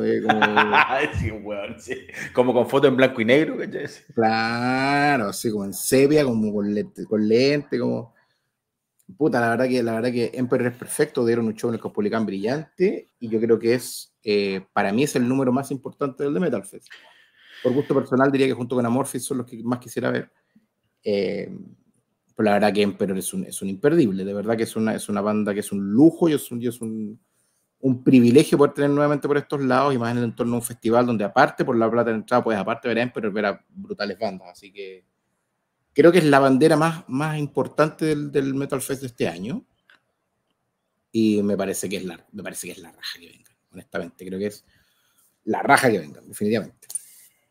Sí, yo adhiero completamente. Yo creo que Emperor es una de las bandas, bueno, es una leyenda del metal en general. Eh, es, una de esas bandas de culto, pero no de culto que se quedaron como en un círculo pequeño, sino que de culto en el sentido de que son precursores no solo de un estilo, sino que de la explosión y de romper, la, de trascender las fronteras de cierto estilo y de, sonoridades. En una época en donde el black metal sonaba como la tula y donde, donde quizás la experimentación no, iba tanto de la mano con, el nacimiento del género, Emperor, es quizás, claro, sin Emperor uno, uno, uno no se imagina quizás el nacimiento de, de bandas avant-garde, bandas progresivas, o la, incluso la consolidación de elementos más complejos y, sinfónicos dentro de, de estas vertientes más oscuras. Así que nada, retuitando todo lo que dijo mi amigo Pelado, yo diría que igual, em, o sea, sumado a eso, sumado a su, a su condición de banda legendaria y de oportunidad de poder ver una leyenda eh, en vivo, em, su performance y lo que entregan es perfecto. Es, es, es, una, incluso para los que no comulguen con quizás estilos tan eh, tan oscuros, por así decirlo, o quizás están, ¿no es cierto?, con estos estilos más que piensen que es demasiado carnaza. Eh, Emperor es un, o sea, lo podéis agarrar por el lado orquestal, por el lado sinfónico, por el lado complejo, por el lado pro, por el lado que queráis, es un, es un imperdible, creo yo. Oye, eh, aportes rápido. Primero, eh, ¿por qué se llama I Am the Black Wizards? Y es por la letra. Ojo, eh, la razón es la letra. Si ustedes eh, van a buscar la letra y la leen, en el fondo al final eh, esto trata de un huevón que es muy poderoso y que como que gobierna el universo y toda la cuestión. Y en la última parte de la canción dice, my, my wizards are many, but there is sense it's mine. En el fondo, él dice que hay muchos magos dando vueltas, pero al final todos los magos son él. Entonces por eso dice, I am the Black Wizards. Pero yo creo que la duda, la duda de, de, Hernán viene por la, por, la, forma sí. por la reacción de la frase. Sí, pero en el fondo, I am the Black Wizard es porque todos los, todos los magos en el fondo son él. Él es todos los magos. mira, representa la complejidad y lo poético de Emperor, de jugar con una figura literaria que, claro, que no, que no calza el plural con el singular, digamos, pero sí. Eh, veamos lo que dice la gente. Em, los súbditos de, de Emperador perdieron un sueño sería que la última banda sea Tripticon y que toque con Celtic Frost. Oye, está, eso, estaría muy, eso, estaría muy, lindo. Y San eh, va a sacar un disco solista. Tiene eh, varios. Pero dice, debe ser de, la, de las bandas más esperadas en Chile. El año pasado en su debut reventó el Copolicán y ese día Cannibal Corpse tuvo que tocar en otro lado más pequeño. Es verdad. ¿eh? Bueno, Cannibal Corpse tocó en la cúpula con repleta hasta con buenas arriba del techo, así que así como tanto más chico que el Caupo tampoco. Ya. Eh, Justamente, em, pero rompió con toda la idea de que, de que hacía Black Mesa tenía que sonar mal. Sí. El Indian Night Side Eclipse, eso es diferencial. Es una sí, aun, cuando la producción está es, hija de su tiempo, eh, es, es, o sea, claro, el, sí, ya lo hablamos, ¿cachai? Como no, pero no es la No, no, no. Súper bien, No, pero claro, pero esa grandilocuencia no existía antes del In the Night Side Eclipse. Oye, acá dicen, eh, no, espérate, ¿cuál es el comentario? Sí, Pedro dice, puta que es pulenta la pronunciación del inglés de Nan. No, nos aniquila. Empra. Ahora es Empra. Empra. I'm the Black Wisa. I'm the Black Wisa. Oye, eh, bueno, para la gente todavía, recuerden que para ir cerrando esta pequeña franja, nuestra franja no, no, tiene nada que ver con lo que pasa en otros lados. Eh, recuerden que eh, de Metal Fest el 20 y el 21 de abril, esto va a estar mutante en el Movistar Arena, tremendo. Ya tiene Emperor, eh, Anthrax, Anthrax, eh, Gamma Ray, Gamma Ray, Extrema y muchas otras bandas va a estar presentándose en el Movistar Arena. Esto gracias a la gente de FanLab. No se lo pierdan. Cada vez que hay menos entrada, eh, no se queden fuera. Oye, antes de seguir, Cristian Ramírez se rajó con Lucas, así que muchas gracias, Cristian. Haces que este programa vaya mejorando. Recuerden que tenemos solo 17 likes, como diría Jaime, eh, Nan, este es tu pedazo, eh, tú, tienes, tú llamas a los likes. Este sí, por, sí, por favor, no tengo los números, pero estoy seguro que tenemos menos likes que viewers y eso no puede ser, pues, equipo. Eh, como decía Karim, ¿no es cierto? Nosotros agradecemos todos los aportes, ya sean monetarios o no, pero lo que es gratis, y se entiende perfectamente que no, que no se puedan hacer aportes monetarios, pero lo que es gratis es darle like y es comentar y es compartir. Así que su like es nuestro sueldo. Muy bien. Ejo. lo dijiste todo. Oye, eh, acá mi día favorito de Metal Fest es ese día. Después, eh, Mauricio Pinto nos dice Sepultura. Sepultura. Sepultura. eh, ¿Alguien conoce a los eslovacos de Aeon Winds? Otros que siguen la estela de Emperor. De Emperor. ¿Sabes que me suena mucho, amigo? No, no, Me suena, no los conozco. Tendría que revisar. Uno escucha tanta música al día, pues Debería cachar. Y Carlos Sepúlveda que se acaba de sumar. Bueno, y también, y lo otro que es Los gratis. Es esto. Lo otro es gratis, vamos un poquito para acá, hacemos el clic acá, es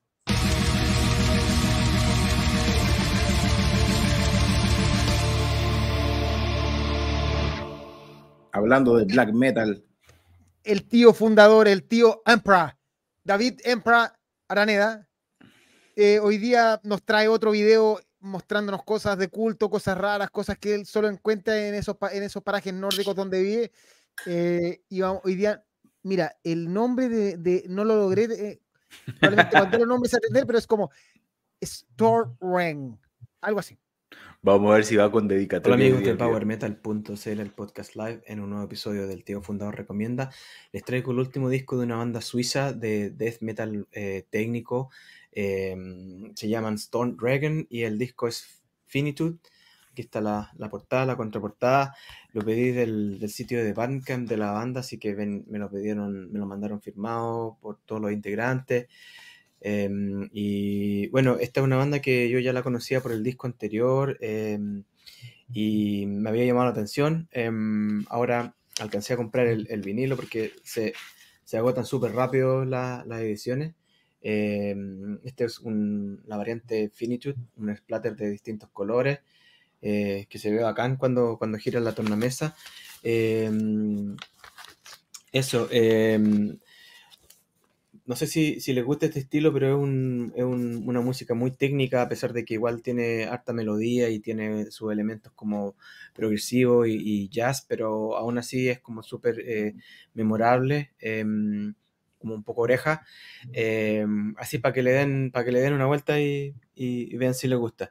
Eh, y el Funaki de la semana va para la aduana finlandesa que me garchó con impuestos y un montón de, de cobros hueones y me terminó saliendo el disco como el doble de lo que valía, pero bueno, todo sea por apoyar a las bandas que hacen música buena. Ya, saludos cabros, cuídense, chao. El Finland Aduanazo. Oye, yo pensé que solo, solo me pasaba a mí, weón.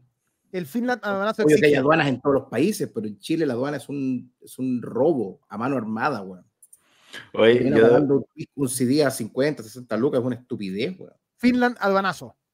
yo debo decir Claro. que a pesar de que el tío fundador siempre recomienda puro filete y le pongo atención a eso, debo decir que la parte que más espero de sus recomendaciones siempre es la segunda parte, la dedicatoria. Comentario extra. Yo este Ahí disco no, no- no lo... A mí no me- Regent. A mí no me suena, pero... A mí tampoco, ni en Ah. cacha perro flaco, así que vamos a- de tarea para la casa. Store Regent y el Suomen Aduanazo, tal cual. La- Sumen aduanazos, sí. Dice acá, feliz día del músico le- Probablemente saludos para nuestro amigo. eh, Nuestro amigo Steel que está en Saxon, pegado a la reja, saltando Junto a como enano cortinas. jugando palcos. Junto a Cortinas. Junto a Curtains, a Black Curtains. sí. Oye, eh, Oye, oye, un- perdón que ustedes saben que yo hago eh, pauta en vivo, pero me tiene desesperado que Hernán no tiene subtítulos, no tiene como weá abajo. lo creamos al tiro. Mi ojo, mi ojo está tiritando porque está chueco. Te comprendo completamente. Pónselo, Hernán, por favor.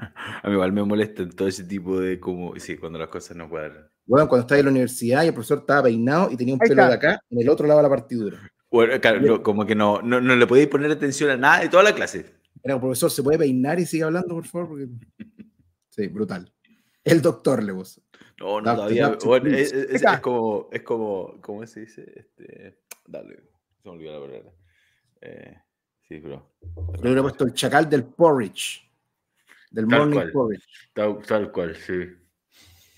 Ya tengo, ya, mira, ahí está, mejor. El hombre de la pronunciación. Ahí está.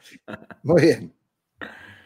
Oye, Eh, les cuento que una hora y todavía no, no entramos en ningún detalle de ningún Bueno, contenido. una hora No, sí, tranquilo, sí, va muy rápido, pero mira, aquí Mauricio Pinto pregunta si escuché la recomendación. No, pues igual, si el Midnight Prophecy es tremendo disco. De hecho, yo dije que suena Power Metal, eh, Renzo no encontró el Power Metal y estuvimos ahí en discusión y después salió a reventarme el tío fundador por la por no haber cachado la banda. Es que Karim luego le recomienda a él las bandas que él le recomendó, y también lo manda a Pero esta guay. Store Rege, no tengo ni idea. No de- ni idea quiénes son. No, yo tampoco. Hay que Sería escuchar. The Doctor. The Doctor. Le hace comparación de Hernán. Ta, The Doctor. Oye, antes de seguir, una cosa pautando en vivo, solo porque acá alguien dijo, eh, pa- pa- para corregir la idea, espérate, eh, donde lo vi, lo vi a Matías Palma, que en el fondo decía que, eh, básicamente, aquí está, eh, ni siquiera Gibson Gibson, ahora usa, Kramer, eh, la marca económica de Gibson. Eso es, no es así. eh, Pero la marca hecho, económica de Gibson es Epiphone, ¿no? eh, no, Kramer también es de Gibson. También la compró. Eh, rápidamente, para que vean, eh, Gibson acá está, eh, compartir. Ahí está, 2.800 dólares sale la, la Flying B de Dave Mustaine, que está en versión plateado y en versión natural. Así que existe, no para quien no quiera. Aparte tiene Kramer y aparte tiene Epiphone, pero la, la formal, la de él, es la Gibson. Puede que en vivo viaje con Kramer para no re- pa- pa- porque viajar con una guitarra de 3.000 dólares y que te la hagan pico no, no tiene ninguna gracia. Así que puede ya, ser que. pero, no, pero no viajan en económica en la Tampo, weón. No, No, y tampoco vamos a decir que el tío Pero le preocupa mucho que le hagan un maleta abajo, piquete, eh, que le hagan no, un weón, piquete a su guitarra, po, weón. El weón que tira la maleta abajo es el mismo idiota. Bueno, eso es verdad. Y tú puedes ver desde, la- desde tu ventana del avión como el weón juega básquetbol con tu bolso. Que dice Oye, priority. y hace Equipo, en Estados Unidos, bueno, no sé si en todas partes, por lo menos en Estados Unidos, nunca pidan que tengan cuidado con su equipaje, porque es, completamente contraproducente. Yo he hecho ese error, bueno, mi señora, que le dijo, oye, ¿sabes que llevo, al- llevo algo delicado? ¿Podéis no tirarla? Y el weón se cagó, la, pero sí, en su cara, se rió y la tiró con más fuerza. Bueno, así, te juro, hijo de la gran.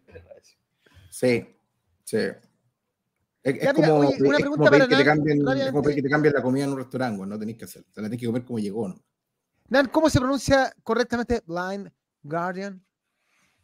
Así tal cual, así, Blind Guardian. Se, se- Guardian, Guardian. Mm. Pero igual, depende, sabemos. igual de- depende del, del, del Del inglés país. de- del país, claro. Bueno, seguimos.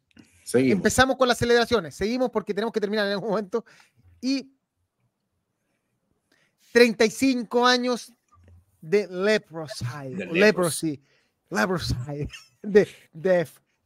35 años una, del segundo disco de em, Death. Este disco fue lanzado, para hacer la introducción rápido, el 16 de noviembre del año 1988 por Combat Records y que eh, fue producido por Dan Johnson. Contó con eh, el Dead formado por Chuck Chaldiner, eh, Rick Ross, Bill Andrews y Terry Butler.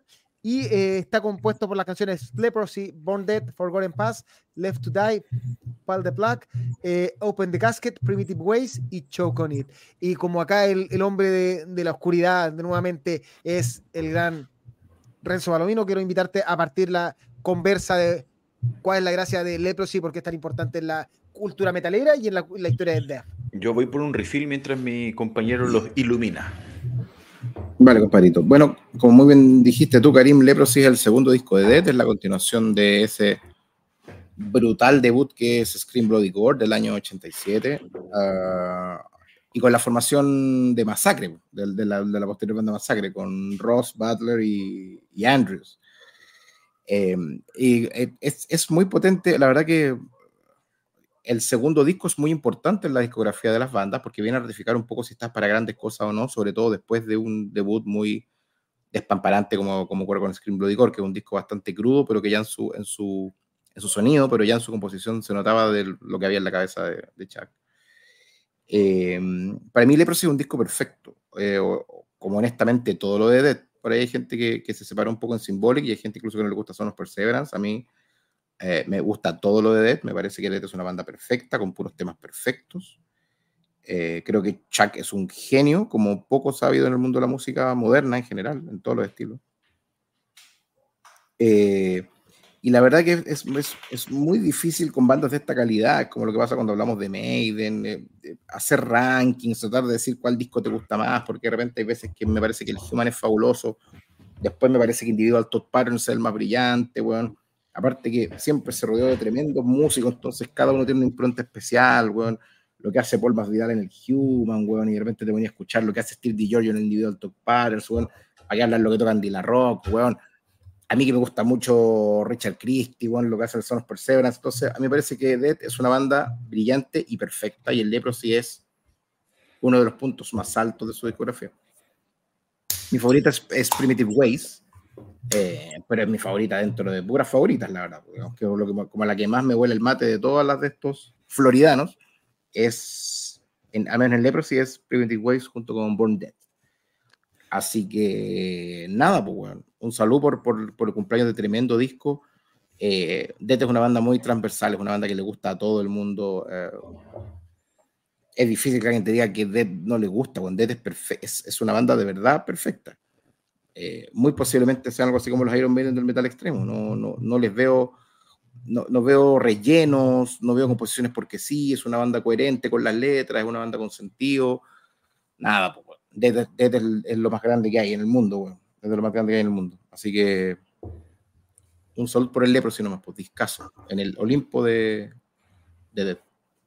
Antes que siga Hernán, eh, rápidamente a la gente lo invitamos mientras comenta Hernán a decirnos cuál es su disco favorito de Death. ¿Es el Leprosy? ¿Es, Human? ¿Es el Scream Bloody Roar? ¿Cuál, ¿Cuál es? Mientras Hernán se larga. Individuo, a su... simbólico. Buena, buena, buena, fue buena pregunta esa, Karim. Fue buena pregunta esa, Karim. Y yo creo que Death es una de esas bandas en donde este ejercicio no es inoficioso. Sea, nunca es inoficioso, pero hay, hay, hay bandas como, no sé, como Maiden que discutir el disco favorito a veces, a veces se resulta difícil e inoficioso. Em, pero con el, el, debate de cuál es el mejor disco, el disco que más gusta de Death, yo encuentro que es súper interesante porque las personas siempre eligen discos distintos y no son tantos, tantos, tantos discos y todos tienen una eh, todos son, como decía Renzo, son casi perfectos. Es muy difícil eh, escoger. Entonces, buena pregunta. Em, no, yo poco, poco que agregar a lo que comentó Renzo. Yo creo que Leprosy es el primer disco de death metal que a mí me gustó. Em, yo como buen, tuve una historia parecida a la tuya en el sentido, Karim, de que igual empecé, casi empecé escuchando Power Metal. Mi entrada al metal, yo creo que fue con Power Metal. Entonces, em, yo, eh, digamos, durante toda la enseñanza media era puro heavy metal y power metal, ¿cachai? Entonces, pasar de escuchar Rhapsody a escuchar cosas más brutales y death metal es algo que a mí me, que yo nunca, de hecho, por muchos años no, ni siquiera lo, lo investigué. Sin embargo, Death es una banda que, que, que trasciende, este, trasciende. Es una banda que, como decía Renzo, es muy difícil encontrar gente que no le guste porque tiene la particularidad de que a, pesar de no hacer temas demasiado gancheros o temas que sean ultra, ¿cómo decirlo? Es como una banda oreja, pero que no tiene, no tiene temas pegajosos, son cosas ultra técnicas, entonces tiene un mérito gigantesco y desde ese punto de vista yo creo que Leprosy fue el primer álbum de death metal que a mí me gustó de death metal, valga la redundancia. Em, eh, es un disco que, que se pasa volando, eh, siento que dura poco, Em, mis temas favoritos son eh, eh, probablemente Born Death y Forgotten Past. Eh, la primera mitad del disco me vuelve la cabeza. Em, eso, em, a mí, y es el primer gran disco que a mí me encanta de, Death. Debo reconocer que el primero no lo escucho mucho, me parece que es, una, es algo un poco más crudo de lo que a mí me gusta en general, pero desde Leprosy hasta The Sound of Perseverance, para mí es, una, es, muy difícil, no hay punto bajo, es, es, es es una banda única. Em, así que eso, gran, gran, gran álbum que creo, que creo que este álbum probablemente ya lo cimenta o lo cimentó casi a un estatus de leyenda. Eh, más después del, como insisto, el Scream Bloody World creo que fue un debut un poquito más, más chacal, brutal, pero como más crudo, un poquito más sucio. Creo que con Leprosy ya se ve toda, toda, toda la pulcritud de una banda em, impoluta. Yo no voy a nada mucho más de la música, solo antes de entrar lo que dijo la gente, eh, recordar, ojo, que la Rock Hard, la, la revista alemana conocida, porque de hecho tiene un festival muy famoso de metal, nombró en una, eh, hizo votar a la gente el año 2014 los 25 discos más importantes del metal y el número uno fue Leprosy. Eso como detalle. Lo otro que tú dijiste que el disco te, te era corto porque dura 38 minutos en efecto. Y eh, como detalle quiero destacar la portada, em, el uso de colores rosados. O sea, increíble. además de que es un diseño, la raja, es usar un, un color para nada metalero como concepto. O sea, y menos death metal. En death metal están, uno está acostumbrado a cosas muy violentas, muy directas, y una banda que, que decide arriesgarse y presentar un, una- un personaje muy death metal, así como rancho, probablemente con, con lepra, pero buscar así como un- colores rosados, me parece eh, súper interesante y súper arriesgado dentro de un tiempo. Recordemos que aquí no había Spotify, no había nada. O sea, en el fondo, la, la banda te lanzaba una portada y tú te, te encontrabas con eso y tenías que asumir que era un buen disco Sí, o sí, mal sí, disco tal por la cual. portada. Así es, mi, que es es- una. es por- mi, es mi portada favorita de, una obra de arte la web. Podría ser A mí me gusta la del Human. A mí la del Human me Sí. A mí también la del Spiritual Healing. Creo que todas las encuentro que se, son todas portadas muy entretenidas de mirar. Oye, eh, Adolfo Salinas, Dead no tiene ningún disco malo. Eh, no soy No. muy fan del Leprosy, me gusta, si le- es. me gusta el Dead más tarrero y eh, crudo. Alterno dice, em, se habla mucho de los primeros trabajos de Chuck, no estuvo muy conforme con el sonido de producción y la mezcla. Al rock metal nos dice eh, acá Chuck más masacre Leprosy. Sí, pues, es la Eh, versión masacre, la formación masacre. Licha Clerici dice que le gusta el symbolic y el individual. Eh, a- al rock metal tampoco mi disco favorito de Dead, pero tengo muy eh, clarísimo que es muy influyente en toda la movida del death metal americano. Sí. Eh, acá nos hace una pregunta, Fabián Cancino. Eh, siempre he tenido la duda si fue con Dead Possessed u otros los primeros discos en usar voces guturales. No sé, yo me desconozco. No entiendo la pregunta. O sea, ¿quiénes fueron los primeros en usar voces guturales? ¿Dónde Sí, aparecieron los creo- primeros, los primeros culturales? No lo sé. Ah, lo que pasa es que el Scream Bloody Gore es del año 87. El 87 ya pero- había. Ya A había la sensación de que sí. en, el- en el mundo, ¿no? O sea, de hecho, el Seven Churches es del El 85. Possessed, eso te iba a decir, ese es anterior, po. Es del 85, o sea, el, el, el, el Seven Churches. Yo nunca Podría ser, ¿ah? interesante, pero es algo que no. Es algo que no... yo, yo, yo sin pensarlo mucho en mi radar yo hubiera dicho Possessed, pero la verdad es que no lo he, no lo he pensado y como, también- tampoco, y, como, y tampoco soy un death metalero, no. Si fuera quien quiere ser millonario, diría que fue Becerra, los gritos de Becerra los primeros. del- puede ser. Después, eh, de verdad, tío Renzo, a quién no le gusta Dead, este, y mi, este es mi favorito, más crudo. The Son of Perseverance, dice Pedro, eh, Marco Sepúlveda, The Son of Perseverance, José Flores, The Son of Perseverance, Human, eh, y Felipe Farías dice, comparte cada una de las palabras de Renzo, mis favoritos son Son of Perseverance y Leprosy, eh, dentro del catálogo perfecto, incluyendo hasta el control hasta lo de Control Dynamic. Tal cual, yo, yo, yo ¿Para qué hablar de repito todo. Control Deny y el finado de Maimar? ¿Para Yo qué estoy- hablar de Control Deny? po? Yo estoy eh, completo de acuerdo. Mi- mi- todo igual. Creo que mi favorito es el Sound of Perseverance y el segundo es Leprosy. Y Control D9 me fascina. Ya, dice Matías Palma, eh, mi favorito de Dead es el Individual, así que, eh, y eh, Matías Palma dice, Leprosy es uno de esos discos que, que le tengo cariño porque me costó un poco agarrarle el gusto. Escuché primero el Scream de Gore y me enamoró, me enamoró de una, Es- pero este lo digerí más lento, trabajazo igualmente. Y gemelo, eh, espérate, Symbolic y The Son of Perseverance, saludos de Punta Arenas, saludos. Oye, Saludos, grande gemelo, compartir en un escenario hace, hace un tiempo, así que Saludos, compañero Patagón. Sí. Esto, de hecho, refleja un poco lo que te comentaba. Las discusiones de cuál es el disco favorito de Death siempre son jugosas, weón, porque como que a todo el mundo le gustan eh, discos distintos. Ya. Eh, seguimos. Seguimos después de, haber- de hablar de un, de un clásico. Ahora tenemos que hablar de.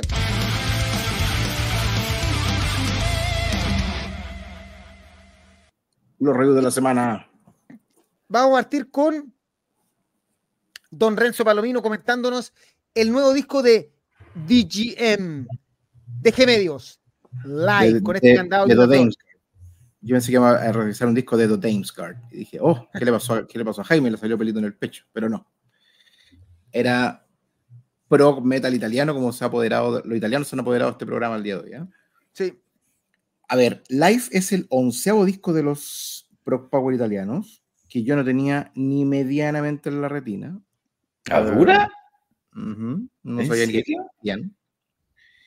¿Y con qué me encontré? Con un prog power con bastantes notas de rock, con notitas de, de adult oriented rock, de AOR.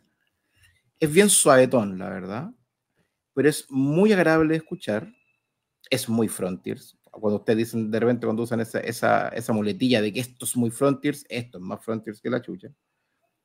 Eh, para el sonido del streaming, porque esto lo escuché con el streaming y con los parlantes integrados del computador, ni siquiera con audífonos, porque estaba trabajando y tuve una semana un poco ocupada, el disco suena fabuloso. Me encanta la mezcla y me gusta mucho la mezcla de las cuerdas. Suena súper potente, suena súper definido, que hace que la propuesta gane, que como una propuesta suave, cuando suena rico las cuerdas, eleva el sonido. También me gusta mucho la voz de Basile, del Coco Basile me recuerda mucho a alguien. Yo sé que ustedes van a decir Romero, por parte Romero hay un vocalista que, me, que, estoy desde ayer tratando de acordarme quién es, pero que canta calcadísimo el weón. Em, pero canta, canta muy, muy bien. Hay un tema muy rico en el disco que se llama Tu Decor, que es mi favorito. Em, es un disco que honestamente no me mató, pero de los dos que escuchamos esta semana es el mejor. Eh, es, creo que lo, lo, que a lo mejor lo define es que es un disco muy entretenido de escuchar, que suena muy bien, que está muy bien cantado, que hay poco que encontrarle. La única diferencia que tú puedes tener con una propuesta de este tipo tiene que ver con que la composición no es tu taza de té. Y es mi caso. Pero en lo técnico, difícilmente le podríamos hacer algún reparo a la banda. Así que mm, simpático. No lo voy a volver a escuchar, pero, pero, mm, pero fue agradable, digamos. Eso. Nan. Sí, eh, sí yo, yo, yo difiero en, algunas apreciaciones con las que tiene Renzo, no en el gusto, sino que en, algunas cosas más estilísticas, pero, pero bueno, el, lo único que podría aportar es que mm, para, para las personas que no, que no se hayan acercado a DGM, que, que pueden ser varias, porque, a ver, cuando yo, ahora cuando explico mi reacción, cuando yo reaccioné eh, sorprendido de que Renzo no, no, conocía la banda, no, no, no, era una cosa personal, sino que tenía que ver con el hecho de que DGM, DGM una banda que tiene una carrera ya, digamos, bastante larga eh, en la escena italiana, pero sin embargo, igual, de igual después dije, ¿sabes qué? No me debía sorprender tanto, porque a pesar de lo extensa de su carrera, igual DGM es una banda poco reconocida en general, a pesar de su calidad, porque, de su calidad y su extensa carrera. Entonces, solo quería comentar que si alguien se quiere acercar a, DGM, que en realidad parta por, de hecho, para no irse tan atrás, podría partir por el disco eh, que anterior a este, que es mucho, mucho, mucho mejor, mucho mejor para mí, me gustó. O si no, ya irse a, algunas cosas un poquito más, más de los principios de los 2000. Em, eso, un power progresivo, para mí un power progresivo, eh, digamos, de, de, manual, bien alegre, bien fácil de escuchar, y este, este disco a mí me, me pareció agradable, pero no, no es su, su, mejor esfuerzo, yo creo. Pero es una banda de primerísima división, o sea, uno le pone play. De hecho, Renzo se refleja un poco, si, mira, se refleja un poco lo que decía Renzo. O sea, si Renzo lo escuchó con, los parlantes del computador y aún así cachó que tenía un sonido a toda raja, es porque es así, es porque el nivel de la banda y la producción y la, la, ejecución de lo que ellos hacen es de primerísima división. Es una banda que está a nivel de Symphony X, tanto en, en, en, en prolijidad, en, virtuosismo y en, sonido, por así decirlo. Así que eso, yo recomiendo a la banda, pero no tanto a este disco, por así decirlo. Oye, eh, yo les voy a aportar primero que mm, eh, creo que el gran pecado del disco, de este disco y el, del disco que viene, es que salieron una semana después del disco de Secret Sphere, que probablemente es uno de los mejores, eh, es, un, es uno de los discos que ejemplifica cómo debe sonar el Power Pro italiano, tanto en, en sonido, en composición, en todo. Entonces, TGM, que además su disco anterior es mucho mejor que este, pasa porque más encima nos tocó evaluarlo después de un disco demasiado bueno no es un disco malo, es, es un power progresivo bien feliz. Me, lo entendí como un happy power progresivo porque canciones son muy mayores, muy felices, muy, muy cantables, muy coreables, pero me falta, no sé, eh, lo encontré que eh, me faltaba profundidad, me faltaba un poco de, de crudeza. No, no me llamó tanto la atención, pero encuentro que es un excelente disco. La portada sí la encuentro una fomedad, no, no me aporta nada, o sea, una portada que o sea, es una portada muy bonita, un cuadro pintado todo, pero que ni soñando te llevaría yo esto en una polera. Ah, sí, es un poquito soso el... es probablemente, mira, de hecho, te diría que esta portada, podéis, si tú la encontráis, le ponéis en vez de DGM Live, le ponéis como yo estuve en París y la compráis así como en, como en el mercado, por ejemplo, de un viaje, tiene más, parece más eso, así como portada de, esas poleras ciúticas de, de, los viajes, pero no, no mucho más que eso. Un entretenido disco, pero no me, no me llegó mucho más allá. Veamos qué Muy dice la bien. gente antes de poner la nota. ¿Qué dice la Dice- gente? Eh, me encan- Mauricio Pinto me encantó el live de DGM. eh, Mi hermano me presentó esta banda y estoy fascinado con esta banda. Es Yo una creo que el disco excelente banda. Es, es mucho mejor. Eh, después Fabián Cancino, Italia con Canadá son los países más infravalorados del metal. Yo creo que Canadá es sorprendentemente aún más infravalorado que Italia. No, O sea, pero Italia, bueno, DGM tiene mucho Symphony X. eh, y eso. No hay mucho más comentario así como sobre el tema. ¿Notas? Un 5-9. yo un 6. Estoy con Renzo, un 5-9. Oye, eh, me lo dice acá Sebastián Parada. Antes de seguir, le agradezco mucho la recomendación de la semana pasada, que extraordinario disco de Streetlight, los 80 en pleno 2023. Bueno, es completamente ochentero. Eh, no lo, querían, y no lo querían escuchar, amigo Sebastián. Los tuve que obligar para que lo escucharan. Después, eh, Alterno dice Secret Field y trajeron, sí, la semana pasada lo comentamos, el, Discaso. el Black Blacknet eh, o Blacknet eh, Heartbeat, discaso. Termina este capítulo y compadre, usted se va inmediatamente y le pone play al capítulo anterior. Ok. Bueno, otro de los momentos favoritos de la gente. Saltamos de un review a recomendaciones. Don Renzo Icob, Renzo Icob o Renzo Balomino, como quiera llamarlo usted, hoy día nos trae lo nuevo de Sadus, el regreso de la banda Sadus después de 17 años y los desconocidos Fugit que lanzaron, no sé cómo se llama el disco, pero ojo, que tienen como tres discos lanzados este año. Este, que es un disco con muchas canciones, otro que es un disco se- que, que parece EP, pero tiene una canción de como 38 minutos, y otro que realmente es un EP.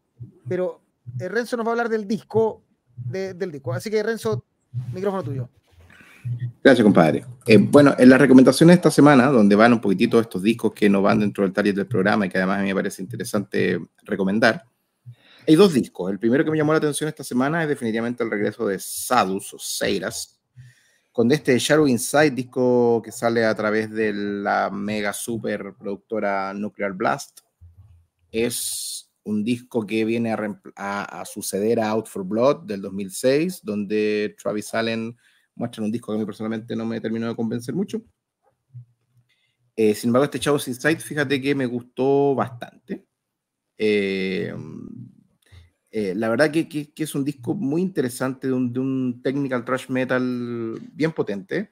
Evidentemente que no van a encontrarse con el Chemical Exposure, ni mucho menos, pero creo que es un disco de sus tiempos, un disco del 2023, con sonido 2023, pero que sin embargo logra un sonido que es bastante acorde al, al- al- al legado de la banda y es bastante rabioso, está muy bien cantado, la verdad que me gustó bastante, me recordó un poquitito la propuesta nueva de Overkill, estos discos que logran llevar su espíritu al sonido 2023, así que yo me quedé gratamente sorprendido con, con el disco de South, no me lo esperaba, honestamente no me lo esperaba. Así que les recomiendo que le den una pasadita. Y con respecto a Fugit, eh, aquí hago una pausa. Yo sé que tengo poco tiempo para, para expresarme en este espacio, pero Fugit debe ser una de las cosas más impresionantes que he escuchado este año. Creo que después de Sleep Token es lo que más me dejó tratando de entender lo que había pasado cuando lo escuché. Fugit es una one-man band, es la banda de Fugit, que es un flaco italiano que hace todo, la guitarra, Otra banda italiana más. él, él canta, toca la batería, es absolutamente todo. Y la verdad que es un flaco, es como nuestro Cortina, digamos, ¿no? Es un flaco con un tremendo talento que tiene a su haber seis o siete discos y que este año efectivamente se dio el lujo de sacar, como muy bien dice Karim, dos EP. Sacó un EP que se llama eh, Dream Eater, ¿Qué es un E Sacó- ETP? sacó este disco del que yo les quiero hablar, que es el Morphogenetic Fractal Hologram. Sacó otro, otro EP que en este momento no me acuerdo cómo se llama. Incluso sacó-. No, ese es un disco. Ah, ya. El Light- lo que pasa es que Enlightenment por duración es un disco porque es un tema de 34 minutos. De hecho, eh, no quiero irme en, en Enlightenment porque la verdad que es una volada muy especial. Si ustedes escuchan los 34 minutos, son 34 minutos de un ruido. Eh, de un ruido, no tiene una canción, no tiene un blast de batería, no es, es un ruido, es un cinte durante 34 minutos. La verdad que este está loco, porque para hacer la música que él hace hay que estar bastante loco. Como decía, esto es un post-black, medio dark, medio ambient, pero si ustedes escuchan este disco, que es el disco que yo estoy recomendando, eh, se van a encontrar con un viaje. Yo sé que uno tiende a, usar mucho ese cliché, ¿no? De que los discos son un viaje donde pasan por muchos matices, pero la verdad que Fugit lo que hace es que toma tu cabeza, te la tira para allá, la sube, la baja, da bote, la tira, encesta, vuelve. Eh, la verdad que es de verdad, de verdad, de verdad una demencia. A rato es muy gutural, a, veces, a rato es muy rápido, a rato incluso es Black Suicidal, Black Depressive Suicidal, Black Metal. Eh, a ratos es solo melodía, weón. Ah, tiene lo mejor de Bursum con un poco de Keep of Kalesing, con un poquito más de weas más modernas. La verdad, la verdad, la verdad es que si usted comulga en algún sentido con los sonidos del post-black metal o este tipo de cosas, yo le invito a que le ponga una, una, una escuchada a Fugit porque a mí me parece que es deslumbrante. Eh, eso. Habrá que escucharlo. Ahí tenemos espacio para. Suena a una absoluta locura. Yo creo que una absoluta locura. Lo es, y cuando escuchas, cuando revisas la discografía del weón, entiendes esa locura. O sea, o sea sacar un, un, un, disco de un solo tema de 34 minutos, que es nada, es como lo que hizo Blood Incantation, que sacó un disco de ambient después de sacar, después de ser evidentemente una banda de metal. Es un gustito que se dio el weón. Oye, amigo mío, ¿y cómo llegaste a estos, a estos compadres? Porque eso no los conoce nadie, pues, La verdad que llegué por una recomendación de Instagram. Como, como estos algoritmos dicen, esto te debe gustar. Y puse play, y es una wea que eso que te pasa con algunas bandas en la vida, que con dos segundos decís que esta wea. Sí. Que tiene dos segundos para impresionarte, porque si no, vaya a correr la historia que sigue, si estos buenos quiénes son. De hecho, tiene 148 seguidores mensuales, eh, oyentes mensuales en, en Spotify. Eh, y lo otro, ¿sabes qué? Seguidas me, yo también no, tenía ni idea que estaban activos, weón. Yo fuera de huevo que me quedé como en el Chemical el Warfare Exposure, no me acuerdo cómo se llama. Chemical eh, Exposure. sí, eh, como que no, digamos que no, no le di mucha más bola, pero pensé que estaba muerto. Oye, de hecho, Heiligen tiene más, más listeners que Fury.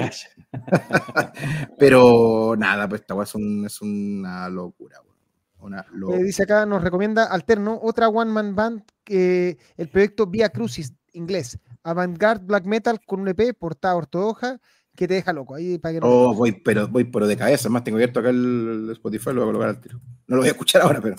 Sí. Eh, Rodolfo eh, Soto Saus, un clásico. Oye, y Em, ese algoritmo te conoce más que el, psico, que el proctólogo, dice Violent. Sí, aparte que el proctólogo nunca más me escribió el ingrato de mierda. Te miró y te, se fue. Ni un mail, nada. Volvió a Nigeria, creo. Ni un emoji, claro. Ya. A ver qué seguimos según, según la pauta. Ya. Volvemos a los recuerdos. Y es hora de sacar nuestros pantalones de cuero, que aparezcan los músculos y que aparezcan las espadas y las hachas. Porque vamos a celebrar los 35 años de Kings of Metal. Porque los enemigos de Manowar perdieron. Así que perdieron. Perdieron. 35 años de Kings of Metal. Porque Manowar son los reyes del metal.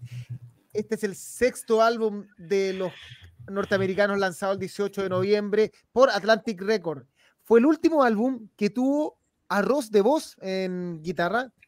Y antes que se volviera a The Dictators, em, después de este disco eh, se fue Scott Columbus, que volvió más tarde, y que de hecho eh, Lodwire, lo, lo, nombró el treceavo disco más importante del power metal de todos los tiempos. Em, dura 48 minutos, tiene las canciones Wheels of Fire, Kings of Metal, Heart of Steel, Sting of the Bumblebee, The Crown and the Ring, Kingdom Come, Pleasure Slave, Hail and Kill, eh, the, Warrior, the Warrior's Prayer y Blood of the Kings. Y tiene a gran Eric Adams, Ross DeVos, Joy DiMaggio y Scott Columbus. No sé quién quiere partir en esta oda. Hernán, por favor. Hernán. Bueno, el contador del tiempo ya lleva más de una hora y media, así que vamos a ser súper breve. Creo que es poco lo que se puede decir de este disco. O sea, se puede decir mucho, pero ya hay mucho que se ha dicho, ¿verdad? Eh, como adelantaba Karim, sexto álbum de la banda, eh, para mí, para mí eh, es mi álbum favorito, no voy a decir si es el mejor, el peor o lo que sea, a mí no me gusta hacer ese ejercicio, pero es mi disco favorito y creo que hay suficiente evidencia para decir que es quizá quizá el álbum más exitoso de la banda. Eh, creo que también uno de los álbumes donde yo, yo nunca reviso mucho el tema de los setlists y todas esas cosas, pero me da la sensación de que es uno de los discos de donde eh, Manowar siempre, siempre reclama por lo menos tres o cuatro temas que son bastante comunes en, todos sus sets. Eh, a mí me parece un discazo completo desde el inicio, donde empieza con ese, como, ese motor furioso de Wheels of Fire. Em, me encanta, me encanta, me encanta Wheels of Fire, me encanta eh, Kings of Metal, me encanta el, este, me acuerdo que en la enseñanza media, cuando no había tanto internet, uno siempre hablaba harto de los discos, se los pasaba, ¿cachai? Y decía, oye, tú, ¿cachai? Avantasia, el proyecto que tienes como el supergrupo. Había como ciertas cosas más míticas. Bueno, dentro de esas cosas más míticas que habían cuando uno conversaba con los amigos respecto a, al metal y estas cosas, decían, oye, Juan, hay un bajista que toca el vuelo del moscardón así como en el bajo. Y yo, ¿qué? Como que nadie lo podía creer. Que era el Sting of the Bumblebee de, de Joe ah, DiMaggio.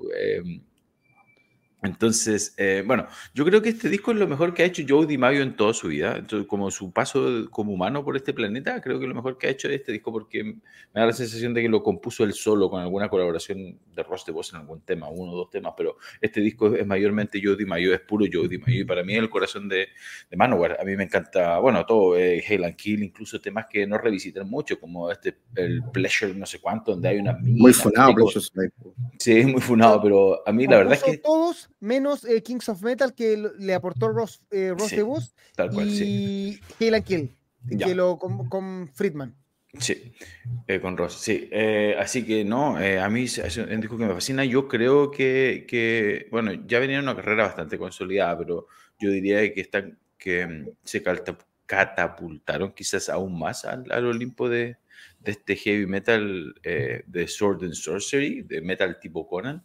Creo que este disco es un, es, es, uno de los, uno de las cosas más representativas del género. Así que eso, no, no alargarme más. A mí la verdad es que es un disco, eh, es mi disco favorito de Manowar. Yo no soy súper Manowarento, pero este es un disco que me encanta. Eso, antes que siga Renzo, también lo invitamos a decirnos cuál es su disco favorito de, Manowar, ¿es Kings of Metal? ¿No? ¿Por qué? Cuenta Renzo, ¿qué te parece Los Reyes del Metal? Sí, no, sé si hay mucho que agregar después de, después de la brillante exposición de Hernán, con la que coincido al, 100%.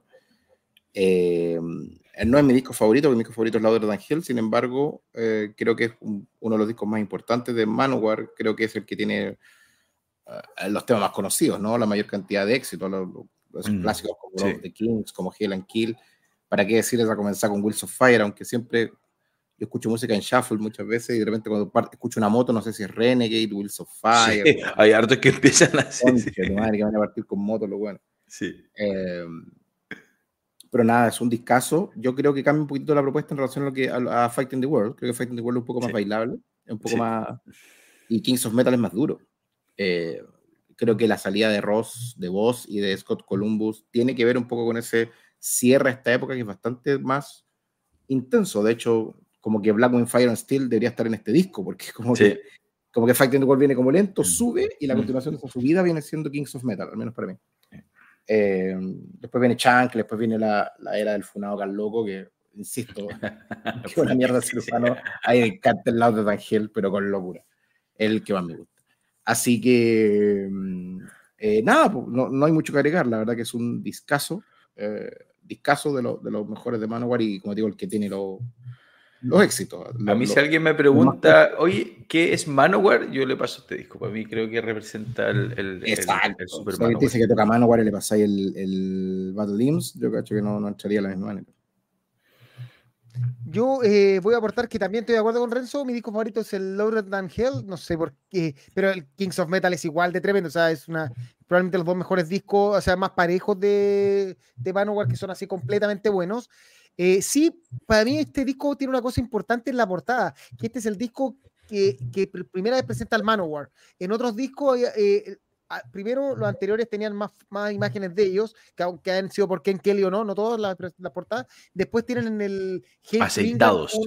una portada que es como un Manowar, pero mal dibujado, bien feo. Pero este es el primer, el primer disco que a Ken Kelly tienen dibujando al, al Manowar, que después sería el, la imagen de la banda. O sea, yo creo que, que la banda encontró su mascota y, y, encontré una mascota que era distinta a todo lo que, y que eh, probablemente hubo millones de copias. O sea, y con la, con la, bandera gringa en pie, todas en el suelo, la bandera gringa la que está en pie.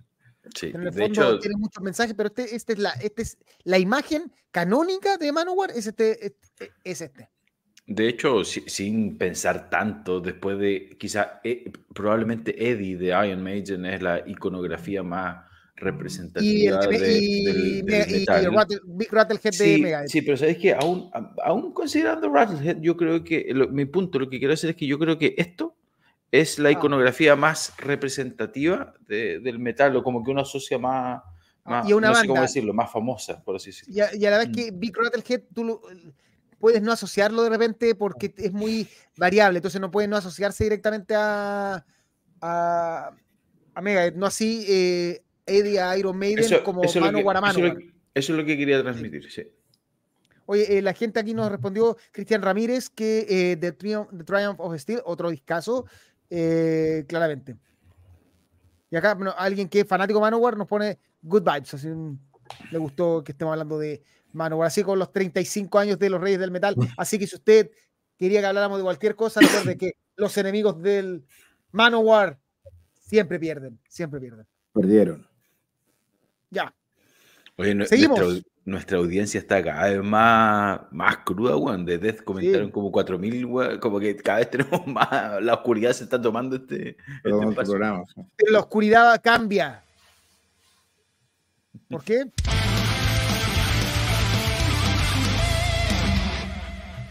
Hay más review. O hay un review más. Y esta vez le toca partir a Don eh, Nan conversarnos de Eldritch Inner, no sé cómo se pronuncia, Inner Void, Inner Void, no sé, la verdad desconozco. probablemente, probablemente Inner Void, sí. Em, ¿Sabes qué? Yo, yo, yo, voy a hacer el, el, el, la confesión y el, disclaimer al tiro, que yo no, nunca, creo, creo que nunca había escuchado el Twitch. No sé, no sé ustedes, muchachos, pero, pero cuando me puse a hacer la pega, claro, vine a cachar que la banda tiene como 30 años, weón, y que tiene como 15 discos. Yo, yo de verdad que que no me sorprendió, porque aun cuando lo ubicaba de nombre, nunca lo había escuchado.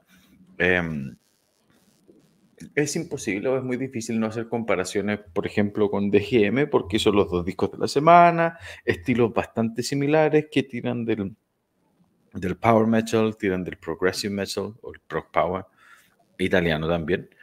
Em, sin embargo, tienen carices distintos. Em, a mí este me gustó bastante más que el DGM, pero quiero hacer la separación.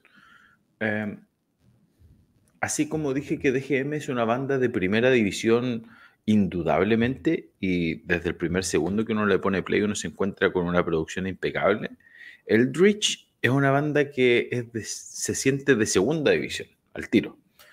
Em, en términos de producción y en términos de, en general, de lo que es el... Ahora, no sé si tendrá algo que ver que lo escuche por plataformas digitales con Spotify, pero él ya se nota que hay un pelito menos de calidad desde el punto de vista del sonido y de la producción. Ahora bien, entonces quería separar un poco eso de lo que es ya la propuesta en sí. La propuesta en sí a mí me encantó, me gustó mucho, porque al contrario, o, insisto, volviendo a hacer el parangón con DGM o tomando DGM como, como un, para hacer una, digamos, como comparación, para eh, poner este disco en perspectiva. Em, esta propuesta a mí ya me recuerda un poquitito más como a Evergrey, me, me, recuerda un poquitito más a, quizás a, a, Pyramids, a cosas que, que hacen este prog power, pero que quizás se decantan por, por, por, un poquitito más por la solemnidad. No tanto melancolía, porque no es tan melancólico, pero sí por la solemnidad, más que por la luminosidad y por la alegría que uno puede, eh, digamos, detectar en DGM. Em, creo que es un, a mí uno de este género, a mí es uno de los lanzamientos que quizás más me ha gustado este segundo semestre. Em, yo sé que a mis compañeros, a algunos no les gustó tanto, a Jaime le encantó, lo amo, yo no lo amé a los niveles que lo amo Jaime, pero entiendo por qué le gustó tanto. Para mí es un, es un gran, gran disco de Proc Power, insisto, de, de, de, de un cariño un poquitito más solemne. Eh, toca teclas muy parecidas a Pyramids, algunas a Terramaze, tiene eh, algunas cosillas de Evergrey por ahí. Em, la primera mitad del disco, sobre todo, a mí me parece mejor que la segunda. Eh, el tema 2 y el tema 3 me parecen soberbios. Pero sí, tiene una salvedad que desde el punto de vista de la producción no es tan limpio y no es tan de primera división como uno quisiera. Eh, me quedo con la tarea pendiente de irme hacia el pasado. Si dentro de nuestros, eh, bueno, ustedes mismos muchachos, si ustedes pueden recomendar algún disco quizás más antiguo o si nuestra eh, audiencia lo sigue y conoce algún disco anterior que sea bueno, eh, que me lo recomiende, porque a mí la verdad es que me gustó bastante este disco y como les comenté al principio, no conozco mucho la banda, no la conozco prácticamente nada. Así que agradezco si me, me, iluminan con alguna recomendación, pero eso por mi parte. Bueno, yo tampoco sabía que existía esta banda, y al igual que con DGM tienen un cerro disco, este es el treceavo.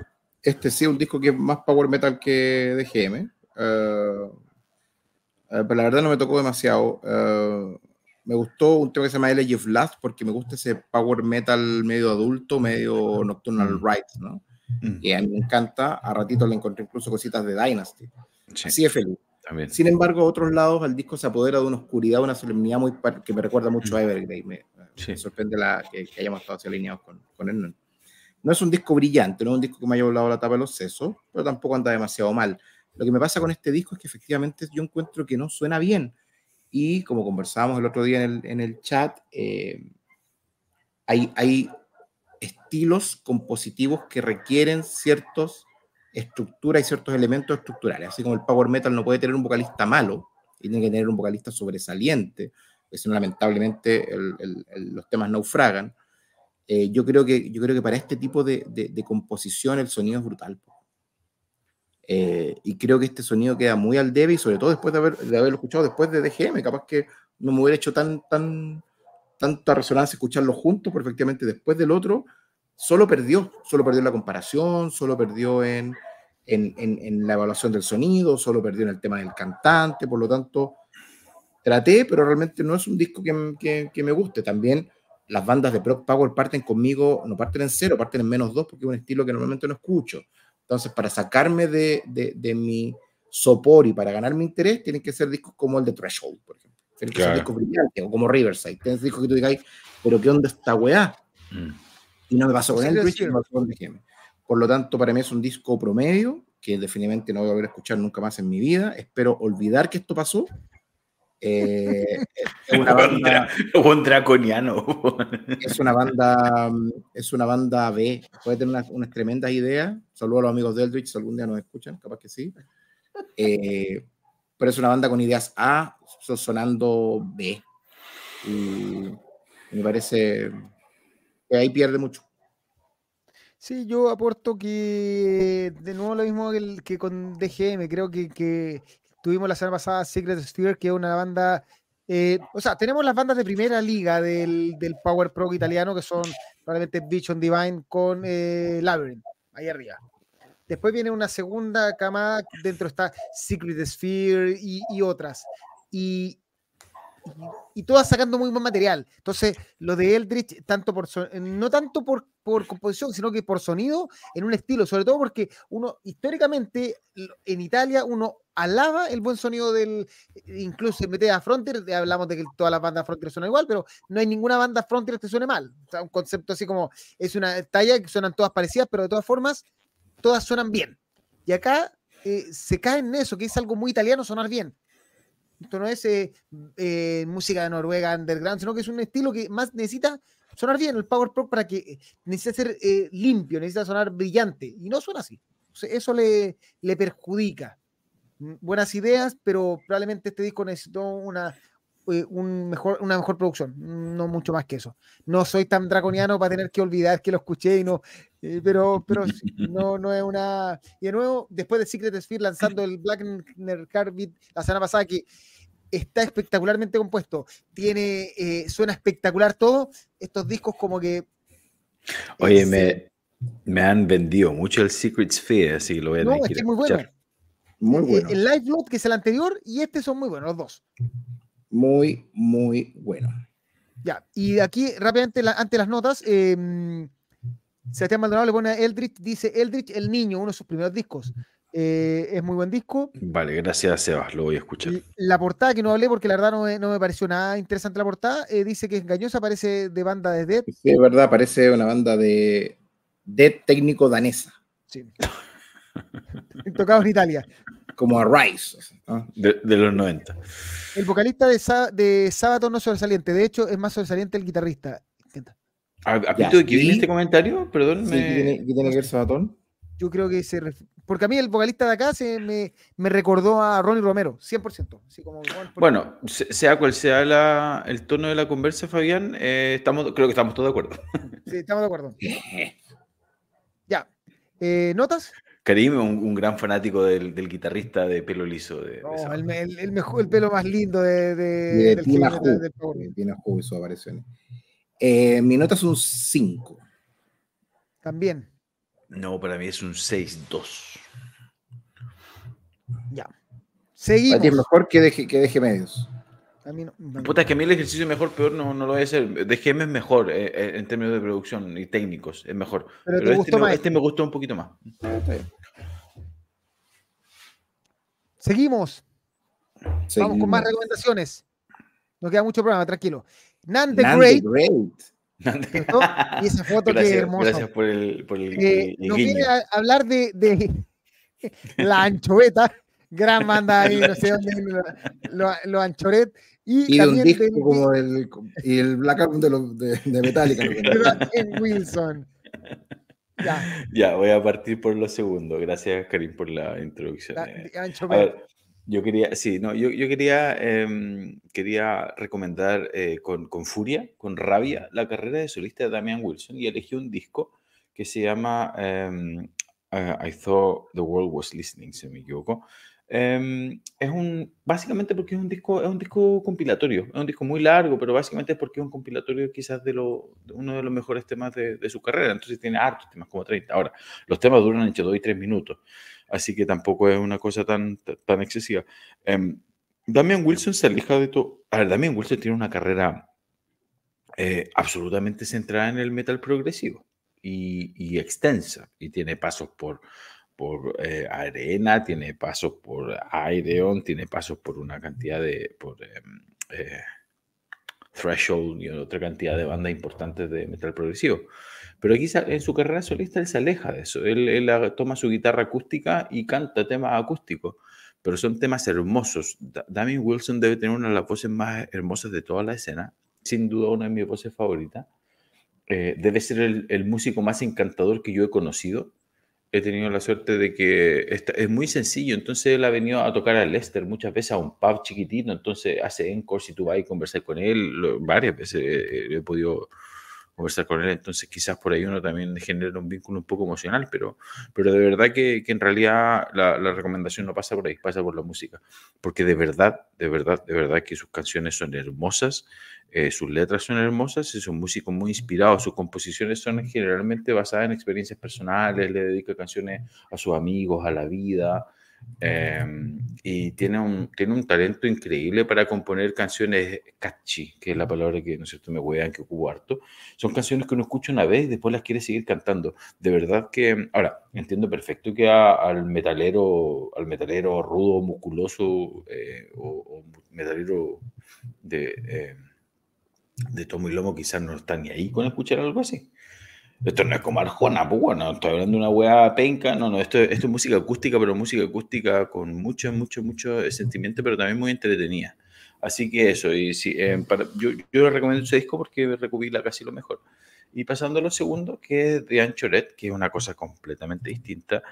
Eh, a mí es un disco, este disco a mí de verdad, de verdad, de verdad que me voló los sesos. Eh, Anchoret es difícil describirlo, eh, se mueve en este mundo medio progresivo que hemos estado reseñando harto este año en, el podcast, porque em, básicamente mezcla elementos de death metal, de metal sinfónico, de metal progresivo, eh, muy, muy, muy reminiscente de cosas desde Opeth, cosas como Ne Obliviscaris, eh, cosas como Belacor, cosas como Mirath, tiene cosas de... Entonces, ¿me, entiende entienden por dónde voy? Eh, em, cosas de Perséfone, ¿no es cierto? Es un death metal, pero con muchos arreglos sinfónicos, con mucho violín, con muchos eh, elementos de jazz. Tiene harto elemento jazz. Yo sé que, de hecho, yo en algún momento lo recomendé y por lo menos Dave y Jaime recuerdo que engancharon harto y dije, no, esta va a estar muy buena.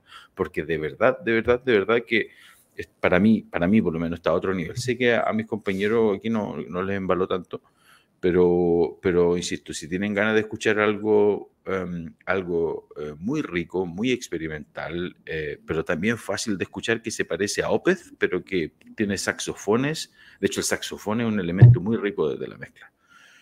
Eh, eso, si quieren escuchar una cosa death progresiva, eh, cachilupi, rara, hueviada, post, eh, escuchen The Anchoret, porque de verdad, de verdad, de verdad que yo lo encontré fascinantísimo. Y no, y no es pegado, volado, así como de tema de 10 minutos, no, son temas de 4 o 5 minutos al hueso. A mí me encantó. Así que esas son mis recomendaciones. Yo la verdad no he escuchado de, de Anchoveta, la anchoveta, así que no te puedo mentir, eh, eh, por eso no voy a hacer un comentario. Eh, ¿Algún comentario? Mira, eh, Luciano Vida se nos quedó muy buen disco el de Eldritch, pero un escalón abajo de EOS, EOS, creo que ese fue el disco anterior que bastante era bastante mejor. Mauricio Pinto, la ilustración de Nan es como una Assassin's Creed, mira. Sí. Y alterno, se nota que las portadas son bien progresivas y totalmente progresivo lo que nos recomienda Nan hoy día. Ya nos queda poquito programa eh, y vamos a seguir con el último cumpleaños del que habíamos comentado y probablemente el cumpleaños principal de la semana, que son los 40 años de Bark at the Moon, De la vaca se mueve. Ozzy Osbourne. Vaca Bark at the Moon fue el tercer disco de eh, Ozzy Osbourne como solista, lanzado en noviembre del 83. Este álbum marca eh, el cambio eh, a un sonido, según la gente, a más pop metal. Tuvo más ventas que la chucha, no va a decir cuánto vendió. Eh, dura 39 minutos, fue lanzado bajo el sello CBS eh, y, eh, Epic. el y Epic, dependiendo del país. CBS en, en Estados Unidos, Epic en Inglaterra. Así Eh, es. el Sí, eh, productor fue Ozzy Osbourne con Bob Desley y Ma- Max Norman y tiene como banda, por favor, aplausos, Jake E. Lee en guitarra, Bob Daisley en bajo, Tom Aldrich en batería y Don Airy en teclados. Tremendo formación, tremenda formación. O sí, tiene un talento para rodearse de hueones bacanes, weón. Es una de sus Hasta que conoció, hasta que conoció a, Wild. no sé quién quiere. ahí rompió la racha. Bueno, eh, ¿voy yo? Dale. Por favor. A ver, ¿qué, qué decir? Pues la verdad que es el tercer disco solista de Ozzy Osbourne tras la lamentable muerte de Randy Rhoads en ese estúpido y innecesario accidente eh, aeronáutico. Y el ingreso de Jake Lee, que la verdad que es todo menos amigo de Ozzy Osbourne, ¿no? Eh, porque de hecho en este disco todos los créditos son a Ozzy. Como que Ozzy es el, es el creador de toda la música, sin embargo, eh, primero está súper pasado a Rat, al mismo Rat que estaba componiendo en paralelo Jake Lee en la época del disco. Y, y por lo demás, Jake Lee ha pataleado abiertamente contra todo el mundo, Mm. contra Charon, contra el sello, contra Ozzy, contra todo el mundo, que los temas son míos, weón, que yo te hacía la mitad de la weá, etc. Eh, sacando todo, esa, todo ese humo, es un disco que no anda ni por las tapas cerca de Blizzard of Oz y Dire from Madman, pero es un disco bastante interesante. Efectivamente, el cambio a Epic o a CBS hace que ellos hagan un disco más comercial, Radial. más radial, o sea, en Bark and the Moon, Rock and Roll Rebel, Soul Tide, esos temas que escucháis hasta hoy día. Creo que el buen que, pone, que musicaliza los deportes en televisión de, de hacer cagar este disco toda la semana. Eh, es, es música de, es música de jingles. Eh, Tú comencé a escucharlo y ya lo escuché y dije, uy, este tema lo conozco, este tema lo conozco, este tema lo conozco. Ya los conocís todos. Es, es, es, un disco muy rico, está muy, está muy rico compuesto, aunque como digo, aunque no, aunque soy Randy Rhoads maníaco forever, eh, me quedé pensando hoy día mientras escuchaba esta weá, de hecho, me, me puse un momento de reflexión y dije, ya no se hace música así, conche tu madre, weón. Y no sé si, no sé si es romanticismo porque estoy viejo, no sé si es por, por esta mezcla tan distinta, weón, pero la verdad que yo siento que ya no se hace música en, en esa nota, ese rock tan honesto, aparte que estos weones estaban efectivamente más volados que un chancho, weón. Donde escuché a Greta Van Fleet y decís, oye, tocan igual que Zeppelin, weón, los weones de Zeppelin estaban, pero no sabían ni cómo se llamaban, po. Entonces, ahora, ¿es necesario que todo sea una bola lisérgica exagerada, que Ozzy tiene que estar No. así, pero reventadísimo para hacer buena música? No lo sé. Lo que sí sé es que la magia que rodea toda la carrera de Ozzy, desde Blizzard of Oz hasta muy adelante, bueno, yo soy un fanático de Osmosis a muerte, que para mí el disco nuevo de Ozzy salió en el 95, se muestra lo viejo que está ahí. Eh, nada, po, nada, po, Ozzy es un jefazo total. Eh, y Bark at the Moon es, yo creo que el más famoso. Bueno, después viene Ultimate Sin, que también es muy famoso, pero No, es más famoso. No, pero, no, pero Ba- Back to the Moon es, es por- es por Palisade, yo creo. Yo creo, yo creo, yo creo que el- yo creo que es un poquito más famoso Blizzard of Oz por Crazy Train y por Mr. Crowley, pero Ah, pues como disco. Sí, sí, sí. sí, sí, como sí, por, sí, como por sí, los sí, hits, ¿no? sí, sí. Eh, pero nada, por la época de Ozzy es brillante, Ozzy es un tremendo músico, no es un cantante particularmente brillante, pero es un que hubo que sacarlo casi con la fuerza del escenario. Es un dios para todos nosotros, un buen por el que posiblemente voy a derramar más de una lágrima cuando se muera, porque es lo máximo. Ozzy, el, Ozzy es lo máximo. El Black Sabbath que más me gusta, no es ni por cerca con Ozzy, pero Ozzy es un gigante de esta weá, es un gigante absoluto. Así bueno que, que- eh, eso. Qué bueno Eso que también. tú y no yo. No, yo nada, nada, nada que aportarle a la, a la clase, a la, a la cátedra de- del doctor Palomino. Eh, no es mi disco favorito, ni de cerca. A mí, yo soy Blizzard of Osista a muerte. Em, pero em, puedo reconocer el, legado que, tiene este disco.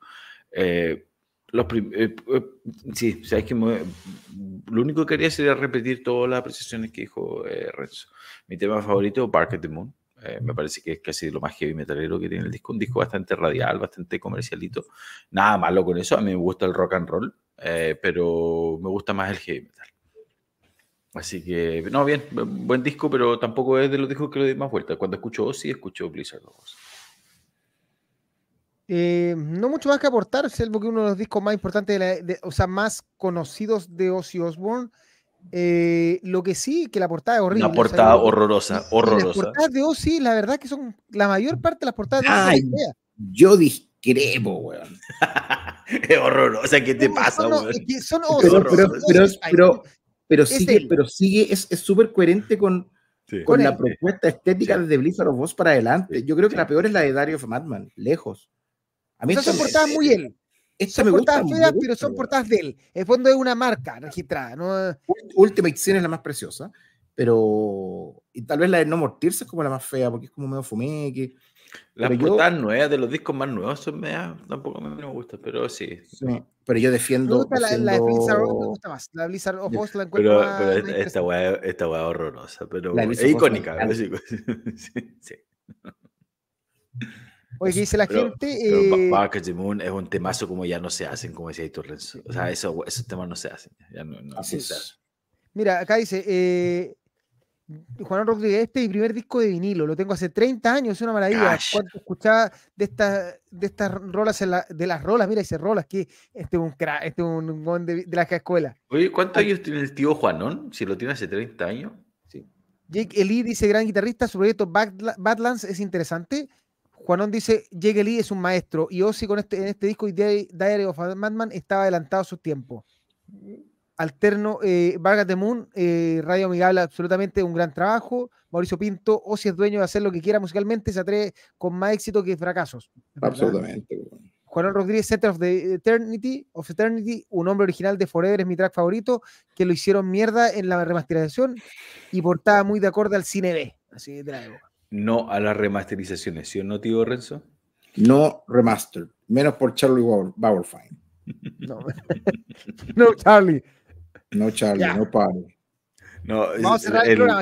el- ya, el- lo, el último, lo último la- del tema es, porque yo también esta vez quiero recomendar, y voy a recomendar a Thorium, o Torio.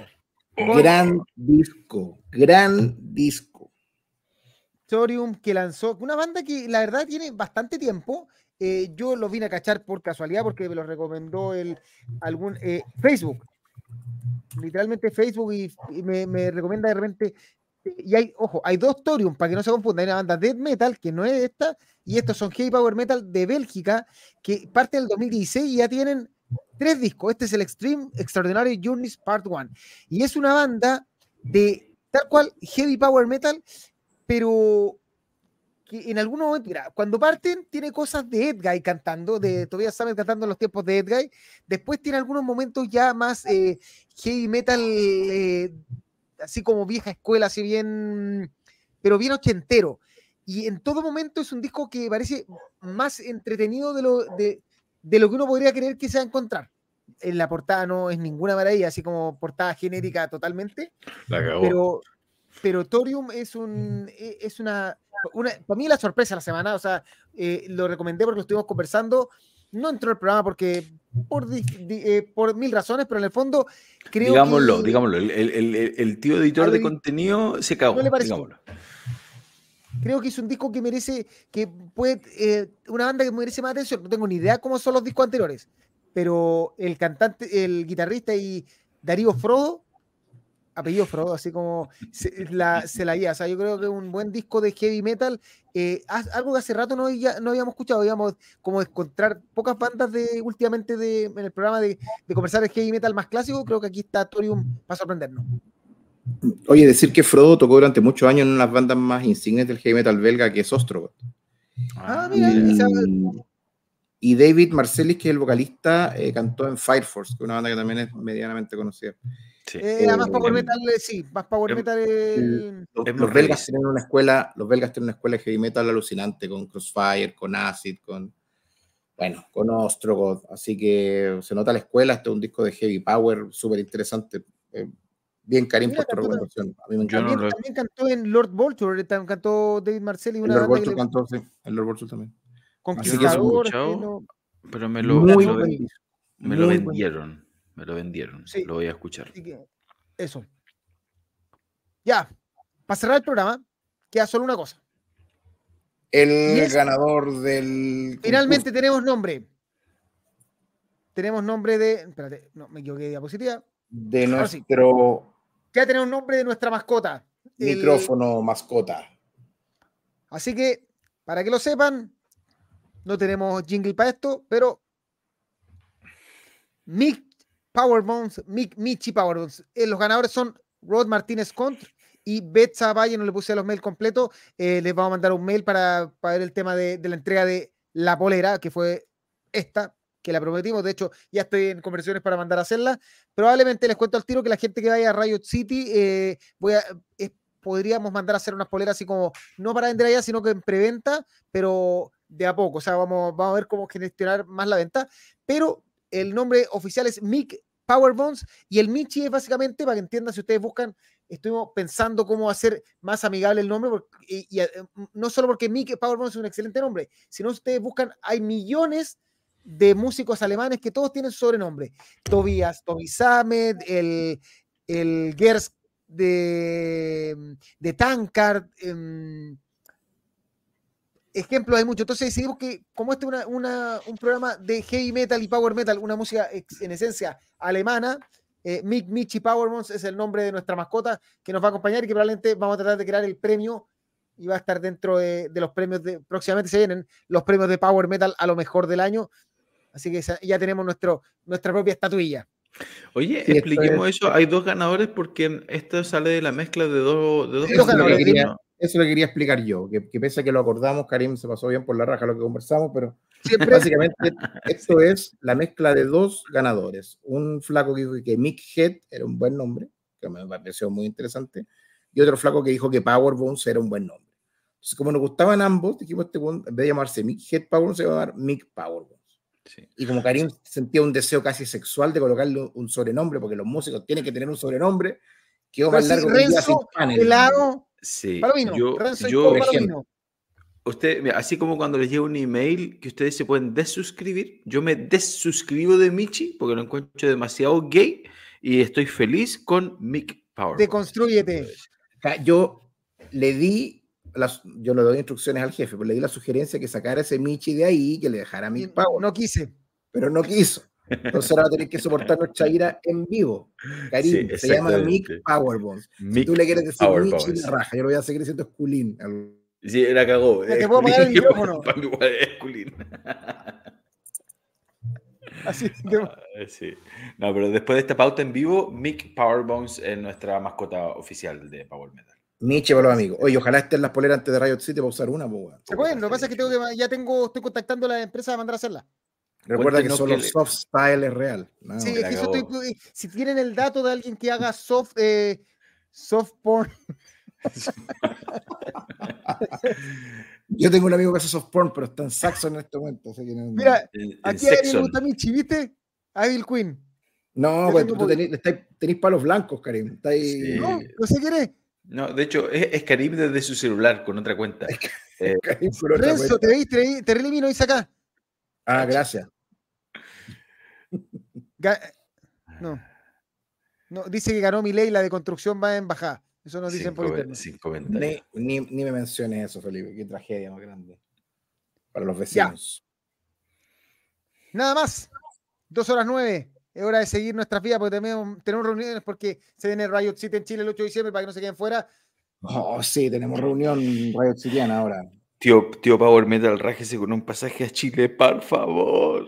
Vamos a ver Estoy, cuál estoy con, traje- estoy con tragedia. Vamos a hacer la, vamos a hacer la Nanton con todos los. Mira, ahí está. Estoy- Marcos Sepúlveda dice que su señora con Betsa Valle tragedia. 20 es mi señora y participó. Así que ya tenemos un ganador para que le comunique que se ganó una polera de Power Metal de la primera generación de poleras de nuestra nueva del podcast, en verdad. ¿Ya? El De hecho, hay que, hacer, hay que hacer una para regalarle a los cabros de Riot City. los enemigos de Michi perdieron. perdimos, perdimos Palomino. bien. Cuídense, que tengan un buen- una buena semana. Nos vemos. Ojo que se viene mañana probablemente el, el live review de Saxon y quizá el de Shooter, Shooter, la banda que pudimos ver, pudimos estar presente, aunque no es Power Metal y nos van a retar por simplemente hablar de ellos. Me Eh, voy a dar el guatón que juega con tanques. Que estén muy bien. Y ¿dónde está el video? Chau, chau, vemos. chau, Chau. chau, chau, chau.